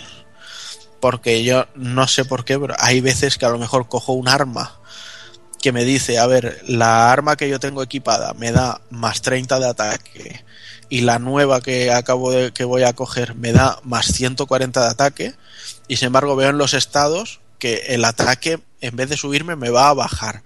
¿Por qué pasa esto? Bueno, pues porque han metido un sistema de habilidades que cada arma, eh, equipo, eh, accesorios, etcétera, etcétera, tiene y que es como si fuera una cartilla de bingo. Y entonces todo lo que equipemos mm, tendrá sus, sus puntos de habilidades específicos y sus propias habilidades. Entonces si vamos enlazándolos conforme en que en la cuadrícula esta vayan haciendo como si fueran líneas, sean de 3 o de 5, harán que algunas determinadas habilidades se potencien a lo bestia. Entonces, claro, a veces nos sale mejor poner un arma que nos da menos ataque porque va a ocupar un punto concreto de, de esta cuadrícula que con el equipo que llevo en ese momento me va a mejorar muchísimo más el ataque. O sea, es un tema que mola porque te hace mirar muchísimo la configuración del personaje, pero en un juego que están intentando simplificarlo todo, considero que eh, hacerlo más complicado en este aspecto, pues quizás es un error. Sí, no, sí. Sé, no sé cómo lo habrás visto tú, Rafa. Sí, a mí, a, mí, a mí también. Al principio, sobre todo, me traía muy loco eso. Al final, claro, tú también eh, empiezas, empiezas a centrarte en la historia y vas pasando de todas esas mierdas. Y al final, pues vas comprobando el arma nueva si te da más o menos stats sin fijarte casi en la, en la cartilla de marras que tú dices. Pero es, al principio sí que es verdad que vas ahí al tiento de a ver si me cuadran dos o tres o cuatro, digamos, eh, casillas rellenas juntas para que de alguna manera lo que hacen es eh, empiezan a parpadear y lo que dice Juanan empieza a ciertos stats que se multiplican por dos incluso por cuatro. Pero ya te digo al final vas a lo práctico y dices bueno este este arma nuevo que he cogido me da mejor ataque o mejor lo que yo necesite sí te la quedas y vas pasando de la por lo menos yo eh vas pasando de la cartilla Sí, pero al final, ¿sabes qué pasa también? Que tiene mucho rollo de, de decir me paro y lo hago. Sí. Porque yo, por ejemplo, he hecho la prueba con un, con un jefe final que tenía la, la capacidad, o sea, la, la función de ser un crustáceo. sí Y yo iba con un equipo muy bestia, muy pepino, y el combate ha sido fácil. Pero Mm. sin embargo, eh, he reiniciado y me he puesto equipo mucho más inferior, ¿vale? Pero que todos me, me iba subiendo el más 10 contra crustáceos, más tanto contra crustáceos, Sí. ¿sabes? Y al final iba encadenando bonus. Sí, y, y al es final es que con equipo infinitamente inferior Sí, ha sido muchísimo más fácil el combate. Sí, sí. O sea que lo que pasa que es eso, que acaba siendo un, un follonazo. Y si dijeras, se lo haces a un personaje y puerta, pues mira, pero cuando te tienes que poner a cambiar el equipo de todos, pues Claro. toca, un- toca un poco las narices. Pero bueno, Claro. además Pero- también es el... Dime, dime, José. Pero no, que también influye que el equipo lo puedes ir subiendo de nivel, ¿no? Porque Sí, me he fijado exacto, que puedes- el equipo puedes ir sube a- de nivel y Sí, te da puedes- habilidades. Sí, puedes ir haciendo fusiones de piezas iguales y entonces estas van heredando, bueno, cada en- de hecho en las tiendas tú no puedes ir y comprar cuatro piezas de una misma armadura, solo puedes comprar la que tienen, que tiene unas características eh, concretas y luego cuando vuelves a la tienda más tarde, pues a lo mejor tiene una más y tiene otras características. Pero Entonces, me refiero, me Sí, van, van subiendo nivel hasta que llegan a un máximo. Y, Sí, y, y- por ejemplo, si tú, pillas, si tú pillas un arma que tú, de- tú decías que, que era nueva, pero que no tenía muchas habilidades, tú la subes de nivel esa arma, la vas usando y ya te va ganando algunas habilidades que las puedas mezclar en el cartón de bingo. Sí, sí, sí, no, sí. Por eso te digo que hay muchísimas posibilidades en, en cuanto al tema este de las habilidades de, de equipo y que por eso no entiendo que un juego que han querido simplificarlo tanto lo hayan hecho tan complejo en este aspecto. Porque realmente no le hace falta, o sea... ¿No echáis de menos el orbe de Lilio aquel? no, para nada. O No sea, sé, a ver, eh, me, lo, he, lo, he hecho de, lo he hecho de menos solo porque a mí me gustaba elegir las artes que voy a aprender y cuándo las voy a aprender. O sea, eso ya de aprenderlas subiendo nivel, para mí ha sido un error. De hecho, hasta avanzadas unas horas en el juego, yo pensaba que las aprendías con los títulos. Porque tenías que equipar el título y según el título que equipabas a veces te salía un arte u otra, yo pensaba que se aprendían así. Y no, simplemente es para que cuando llegues al nivel en el que vas a aprender un arte, aprendes la del equipo que, la del título que llevas equipado. Entonces, esto no me, no me ha terminado de, de gustar tampoco. Pero bueno, el tema del orbe de Lilio a mí me rayaba mucho con, con las con las historias que tenía. Eh, Sí, sí, también, me gustaba. También, también digo eso, que me, me gustaba muchísimo el set de títulos de- del Grace SF. Ujú. Equipabas un título, ibas ganando experiencia para ese título y, y tenía varios rangos. Y en algunos había técnicas especiales, en algunos había hasta trajes nuevos para el personaje y, y- y mejoras de, de condición. Que de hecho aquí incluso la- las mejoras de vida las vamos consiguiendo con unos orbes que sueltan unos enemigos especiales que contra más consigamos pues más, más va a subirnos la vida. Pero bueno, también sigue estando el, el típico sistema de, subir niveles de toda la vida.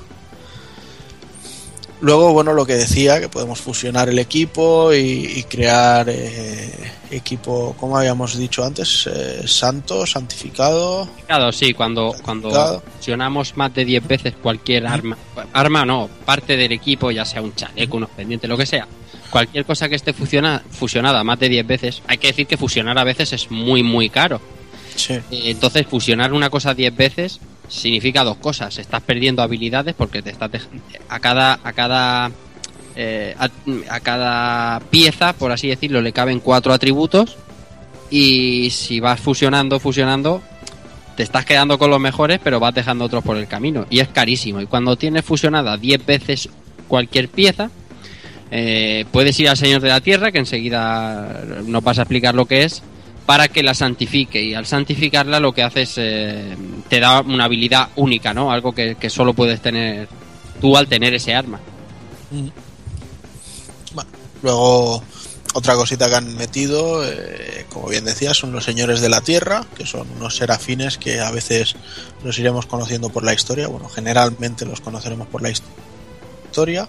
Entonces, los. eh, básicamente crearán como un campo de protección en una zona que, que vendría a ser como, como que se convierten en el, en el dios al que al dar en, en esa zona y entonces da su, su protección y su bendición. Entonces, bueno, eh, aquí podremos ir haciéndoles varias ofrendas, eh, entregándoles equipo, que esa es un tema que veremos, que hay muchísimos cofres y, y en muchos encontraremos piezas de equipo y demás.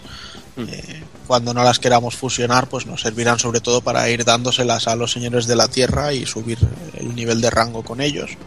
Y aquí yo Luego- creo que, que es otra, ot- otra cosa que es innecesaria. Hay pocas cosas que no me gustan del juego y, y son es, y las estamos diciendo casi todas seguidas. Y es que esto del Señor de la Tierra tiene un, como dices, tienes puedes donarle armas o equipo que no vayas a gastar. Al donarle equipo, él eh, te da unos puntos de bendiciones para que tú actives un total de hasta 10 bendiciones en esa tierra justo. Eh, no sé, es demasiado tri- trillado. O sea, si no quieres no te complican nada, es verdad. Pero si te quieres meter un poco con el tema de los señores de la tierra, es un follón bastante gordo.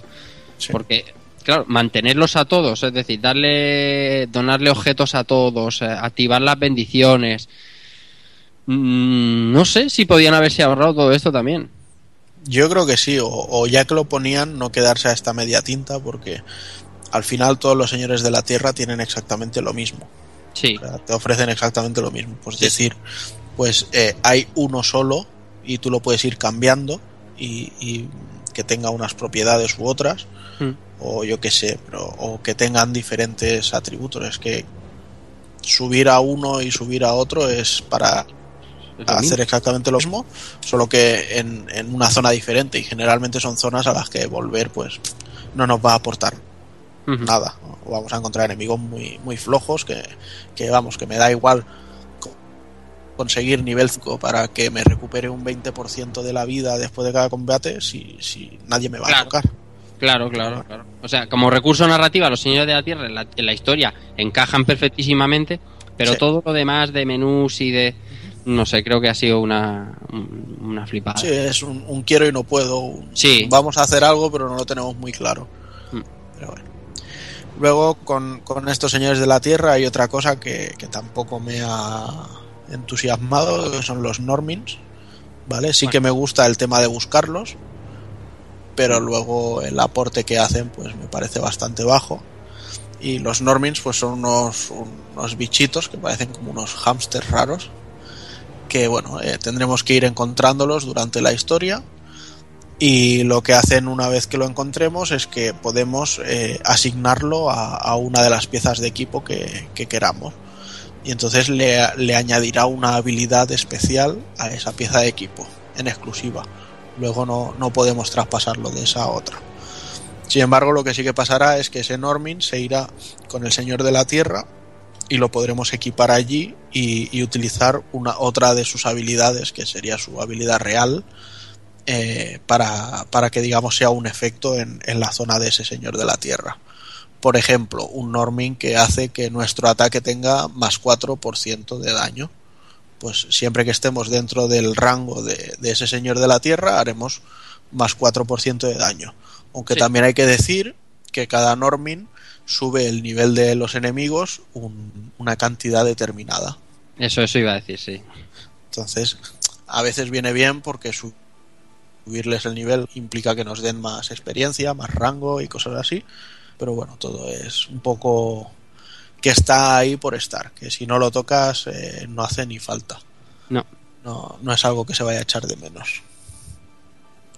Luego están los talentos de apoyo, que es, son acciones que nuestros personajes hacen en, en segundo plano, ya sea eh, encontrar eh, tesoros, monolitos, los normins estos, pues que te salga un aviso cuando hay alguno cerca, etcétera, etcétera, o incluso preparar eh, medicinas o, o- no recetas tampoco, porque o sea cocinan, pero no, no Sí. cocinan al nivel no, no tradicional de la saga. o sea. sino que te preparan la comida Exacto. directamente.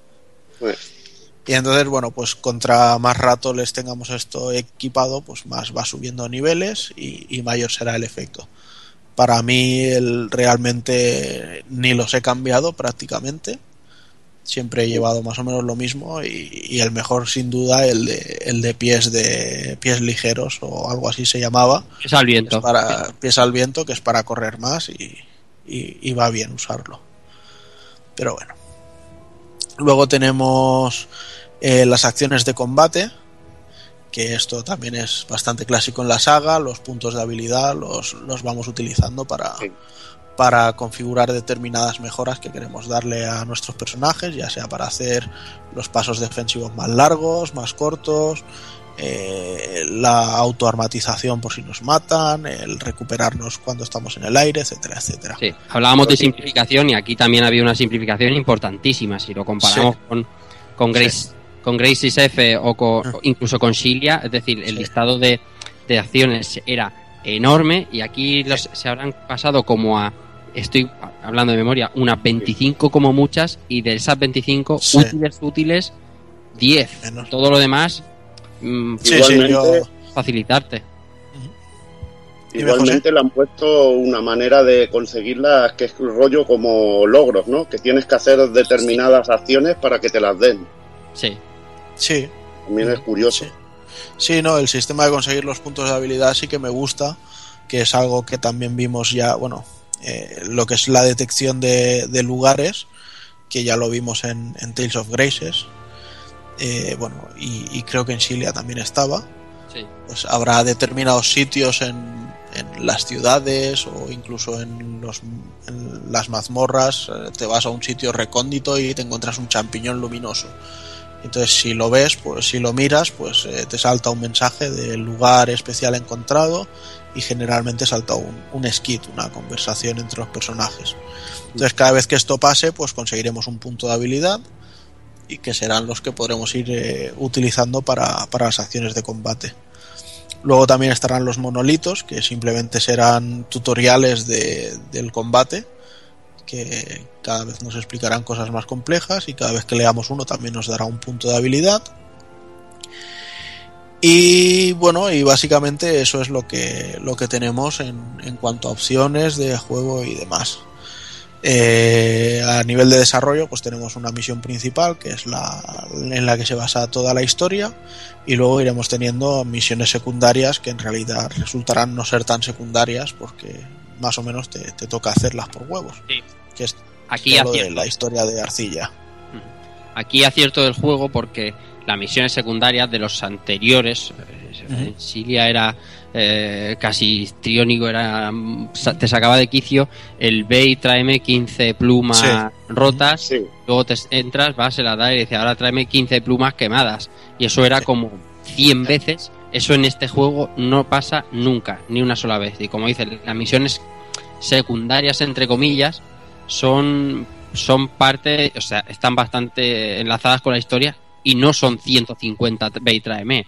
Quizás sean 25. Oye, si te interesa la historia de este personaje, pásate y habla con él y a ver qué te cuenta. Y no sé, está muy bien traído eso. Sí, además me gusta que cuando no sabes lo que tienes o lo que puedes hacer, mm, te giras a hablar con tu compañero, con Rose, y entonces tienes una serie de conversaciones posibles donde te pone la estrella dorada es para la conversación para seguir la historia. Eh, las estrellas moradas para las secundarias y los bocadillos de conversación pues que puedes ir a hablar y entonces eh, a lo mejor te sale un bocadillo con, con Alicia y te dice, pues podríamos ir a ver cómo está y, y si vas, pues hay una escena con ella donde hay una charla y demás. Entonces, en ese aspecto creo que está muy guay y todo. Además, luego están los, los crisoles de malicia, que vendrían a ser arenas en las que te obligan a entrar con, con un personaje determinado. Entonces, bueno, luego he visto que también se complican un poco más y te piden que entres con un personaje humano y un serafín solo. Y bueno, básicamente, pues eso son arenas que también están guays. Lo que pasa que los premios que te dan por completarlas, pues tampoco son nada del otro mundo. O sea, para mí esto hubiera molado si ya que te obligan a entrar con, con Sori, por ejemplo, pues que te hubieran dado una espada o, o incluso un traje. Es decir, cambiarle el- las ropas, ¿sabes? No sé, algo que, que te animase a querer hacerlos todos. Pero bueno, no sé. Y entonces, bueno, a nivel técnico, pues el juego me parece bastante regulero, la verdad. No, no, hay, no hay que olvidar que viene de PlayStation 3 y que es un port, pero bueno, eh, los escenarios están bastante vacíos. el popping no es tan bestia como era en Shilia, al menos en la versión Play 4, pero en algunos momentos todavía pasa. Y es lo que decía antes, es como que Bandai Namco ha querido optar por un motor gráfico y, y no saben usarlo, o no tienen a gente cualificada o qué. Pero yo, ¿qué quieres que te diga? O sea, prefiero cosas como en el Tales of Vesperia o, o en el Tales of Hearts R de, de PS Vita, que tienes, pues, eh, los poblados eran eh, más sin tanto juego de cámara, sin historia. Era simplemente un poblado estático y te ibas moviendo por él y ya está. Que, que no lo que te ponen aquí y que al final se quede a, a medias tintas. Entonces, bueno, a ver, tampoco nos pensemos que el juego desmerece. Además, donde destaca sobre todo es en el combate y, y ahí va todo muy fluido, aunque sea 30 frames. eh, responde estupendamente, con lo cual eh, el tema técnico, pues como decíamos antes del King of Fighters, si, si el- la jugabilidad, que es el corazón en sí, cumple, pues se puede perdonar. Pero lo, lo que está claro es que tienen que hacer un pensamiento y, y cambiar o, o pensar qué hacen con su vida, porque no, no pueden seguir tirando de esto. Y damos un apunte también que tenemos a los dos diseñadores de personajes de las sagas sí. principales, que serían Muts- Mutsumi Nomata y Kousuke Fujishima. Sí, Sobre todo los personajes personajes femeninos son de Mutsumi, se nota mucho en las mejillas, estas son rosadas, la forma de los ojos. Y bueno, la verdad que, que está bien, como siempre. Buen Sí, esto es, esto es porque como era el, el juego del aniversario de la saga, pues quisieron hacer un poco de, de todos los artistas que había elaborando y como los diseños en algunos juegos los hace Fujishima y en otros los hacía Inomata, pues lo- los han puesto a los dos para que fueran coordinándose. Esto pasa también en la banda sonora, que tenemos tanto a Motoi Sakuraba como a Goshina, y de hecho debo decir que para mí es la mejor banda sonora de un Tales que yo recuerde al menos. Ya te digo que la de Legendia para mí es de quitarse el sombrero. Pero esta la verdad es que mezcla muy bien. Eh, creo que de, de Goshina hay 12 o 13 temas solo, pero se nota bastante. Se nota el tema, o sea, eh, su- sus gustos por meter mm, temas más corales y cosas así, sobre todo en, en, en los en las mazmorras de, de las pruebas de, de los elementos y cosas así se nota hace melodías muy chulas. Y realmente es eso creo que es la mejor banda sonora en, La- en un Tales desde ¿La vas escuchando tiempo. mientras juegas o la has escuchado ya fuera aparte? no mientras juego Pues vas a alucinar. Vas a- o sea, el, el- el cuarto final del juego musicalmente, todo el juego luce muy bien musicalmente, pero el cuarto final del juego es de ponerse de pie, ¿eh? es una cosa increíble. Es increíble, muy, muy, muy bien. Y bueno, y luego pues ya decir que el juego pues ha llegado traducido, no ha llegado doblado, lógicamente, y por suerte, porque me podría imaginar cualquier esperpento doblado por eh, actores de calidad como los de Selectavision y cosas así, así que es Calidad mejor que, es, es mejor que no lleguen doblados. Y lo que sí que podemos elegir son las voces en inglés o, o en japonés. Lo que sí es un punto negativo es que el opening de White Light pues ha llegado sin la letra, imagino que por derechos, eh, no han querido pagar o cualquier cosa y, y ha llegado una versión instrumental, que es algo que ya pasó con, con el tema de Karma de, de- de Tales of the Abbey, que era de Bump of Chicken. Y bueno, tampoco, o sea, no queda mal, pero la verdad es que A mí me toca le, los le falta la letra. Mí también, a Sí, mí también. son, co- son cosas que, que molestan. A mí me molesta porque, porque queda un poco como el culo la intro, tío. Se nota que falta algo, tío. Mm. Así que nada, un poco en conclusión, pues ya por mi parte decir eso, que me está pareciendo uno de los mejores Tales de, de los últimos años. Sin duda es lo que digo, el mejor desde el Vesperia. Tratando solo los Tales eh, base. Si no, ya sabéis que para mí el Grace SF es el mejor. Y bueno, lo que sí es cierto es eso, que la fórmula empieza a cansar, al menos a mí empieza a cansarme, de que la historia siempre sea la misma, maquillándola un poquito, de que eh, el sistema de combate es lo único que yo no tocaría y es lo único que parece que se empeñan en modificar en cada entrega. Y el apartado técnico, sobre todo, deberían empezar a, a pensar en, en, hacer un cambio. O si no quieren tirar hacia adelante, pues hacer un paso atrás y utilizar escenarios eh, fijos como en el Vesperia y hacerlo más resultón y ya está.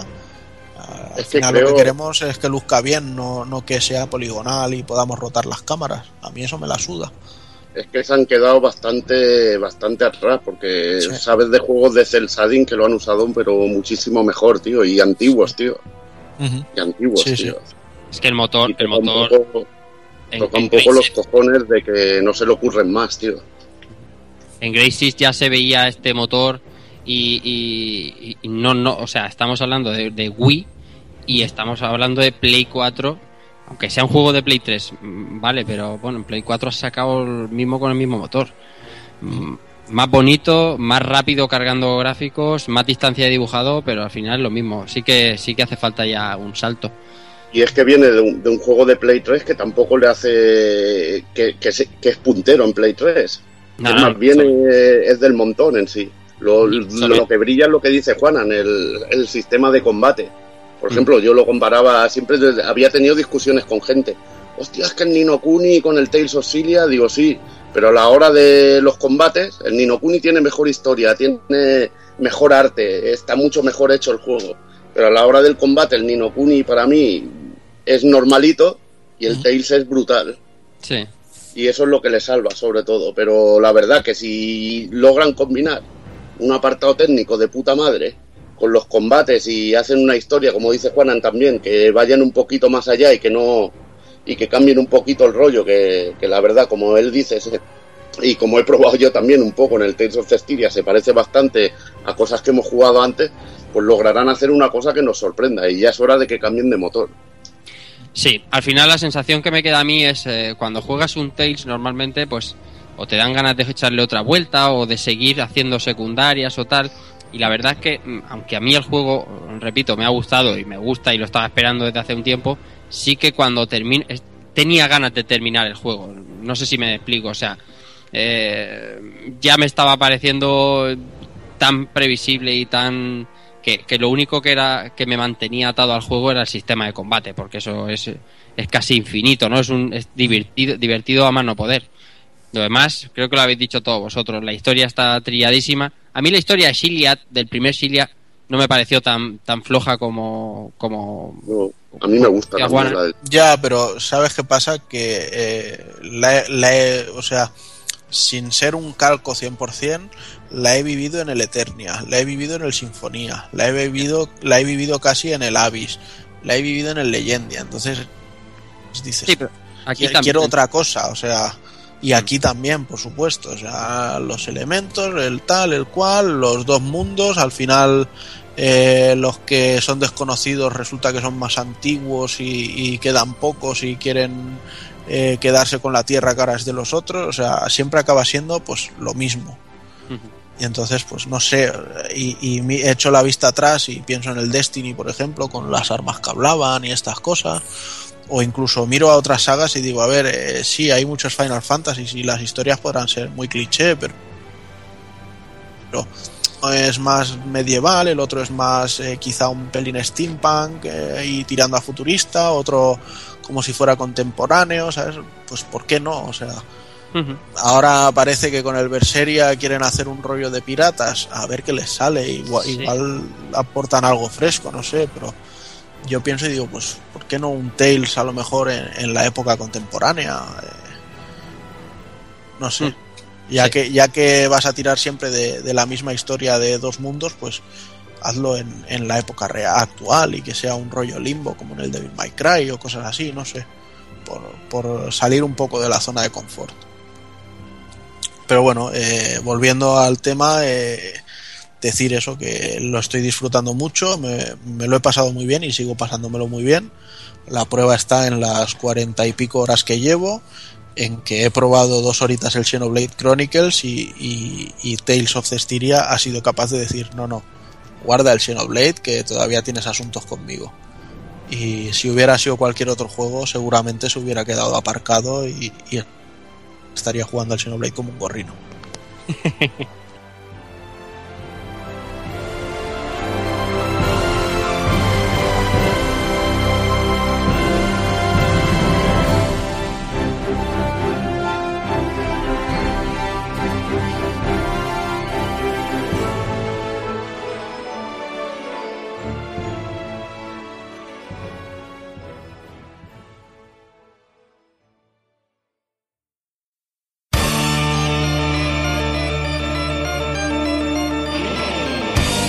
recuerda, si no te mola ser un calamar y quieres estar bien informado, pásate por el blog pulpofrito.com. También puedes seguirnos en Twitter y Facebook.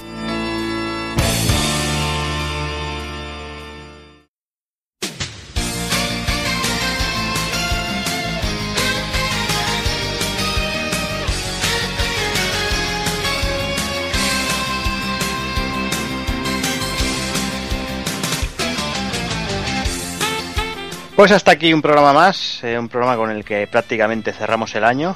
Ya queda muy poquito para que venga Papá Noel, vengan los Reyes Magos y todas esas cositas. A ver si nos dejan mucha, mucho vicio por, por delante. Y ya me queda poco, me queda poco más que despedirme del señor Rafa Valencia. Pues nada, como siempre un placer estar aquí con, con vosotros, aquí en mi segunda en mi segunda casa y hablando de un montón de JRPGs que es lo que hemos hablado hoy, pues eh, muchísimo mejor. Así y en, que Y en nada los Goti, lo sabes. eh, exactamente, y seguramente a nuestro granito de arena dej- dejaremos, ¿no? Ahí, pues, yo qué sé, a lo mejor le dejamos al, al mejor juego de Hazard o algo ahí, le ponemos ahí Algo, algo nos tenemos que inventar Phantom- ahí. Como todo el mundo se inventa premios, nosotros algún premio lo inventaremos también. de Phantom Pain ahí o algo así. Uf, uf, quita, quita, quita. Seguro que va a estar bien. Uh, va a ganar la decepción de Hazard, o sea que. Para despedirme, como hoy ha sido el No de hagas spoilers, coño. Directo. como ha sido el debate hoy, esto así, de las elecciones y eso, diré como, como el señor Pablo Iglesias, diré, españoles sonríen, si se puede. Ahí está. Pues nada, Rafa, lo dicho, hablamos muy pronto. Chao, chao, chao. Venga, me despido también del señor Hazard. Mm, Bien, no me he despedido ya, ¿no? No, todavía no, bueno, venga. Bueno, pues venga, hasta luego. Venga. el mes que viene, el mes que viene los GOTY, no sé qué coño sale este, este mes, como siempre. Bueno, el seno este, como se llame. Y me parece que na- nada más. El juego este del Valkyrie Drive. Y ya tomar por culo. Hasta el año que viene. Claro que sí. Alguna cosilla más ahí. Pues nada, Hazard, tú sí, hasta el año que viene. Sí, sí. Que pase bien y comas muchos turrones. Venga, me despido también del señor Takokun. Pues nada, señores, yo ahora voy a hacer un momento de crítica hacia todos nosotros. Y es que no hemos hablado ni hemos mencionado el DLC del Blood Porno, que lo hemos tenido eh, durante noviembre y yo, bueno, todavía no lo he catado, pero me consta que algunos sí. Y os habéis callado como putas. Porque me lo estoy guardando para el Goti. Así que nada, eh, nos vemos el mes que viene para los GOTI y habrá que ir jugando al Xenoblade Chronicles, que imagino que será lo próximo a lo que le demos candela. Seguramente. Pues nada, Takokun, lo dicho, no te dices mucho y a descansar. Venga, un abrazo chicos. Un abrazo. Y bueno, ya me despido del señor Evil. Uh, bueno, qué cariñoso estaba el Juan, un abrazo, tío. ¿Has visto? No, me ha sorprendido el tío, eh. Está- está que viene Navidad, hombre, tiene que hacerse, se, se tiene que portar bien. El espíritu de Chatrán lo, lo, lo, lo consume, tío. Sí, sí, ya sabes que sí. Es lo de, es lo de comer tantos Nacho Vidales. Eso, eso también, ya sabes que una, cualquier día con el Roberto nos vamos a verte otra vez y, y nos vamos a tomar ahí un Frankfurt de esos buenos. Cuando queráis, mañana buen día. Mañana descanso, tío, que, que no he tenido un día de fiesta, ya no me acuerdo de lo que era lo que era un día de fiesta. Bueno, iros a, iros Bueno. a un motel, anda. Aquí a la gente no le importa una mierda si os coméis salchichas de dos palmos. Pele- peleamos mucho con Sony y Nintendo, pero luego nos reímos mucho, hombre. Luego nos reímos mucho. Pues nada, Evil.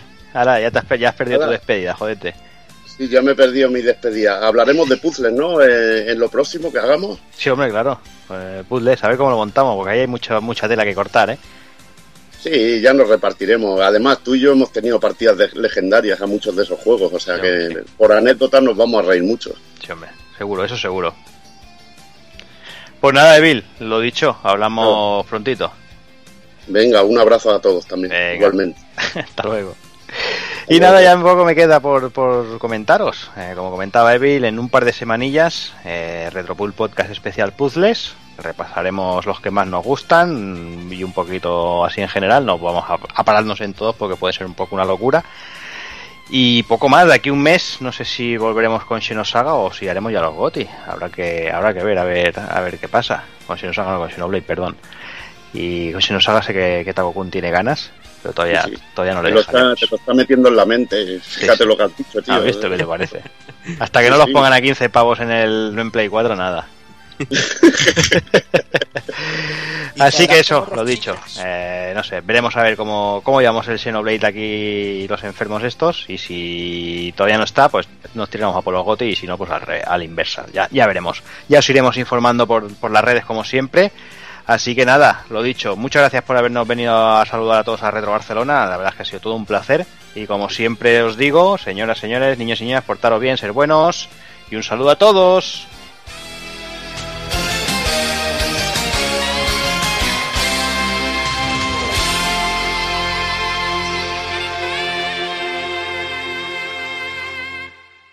Joder, me he quedado como si hubiera cagado un entrecot.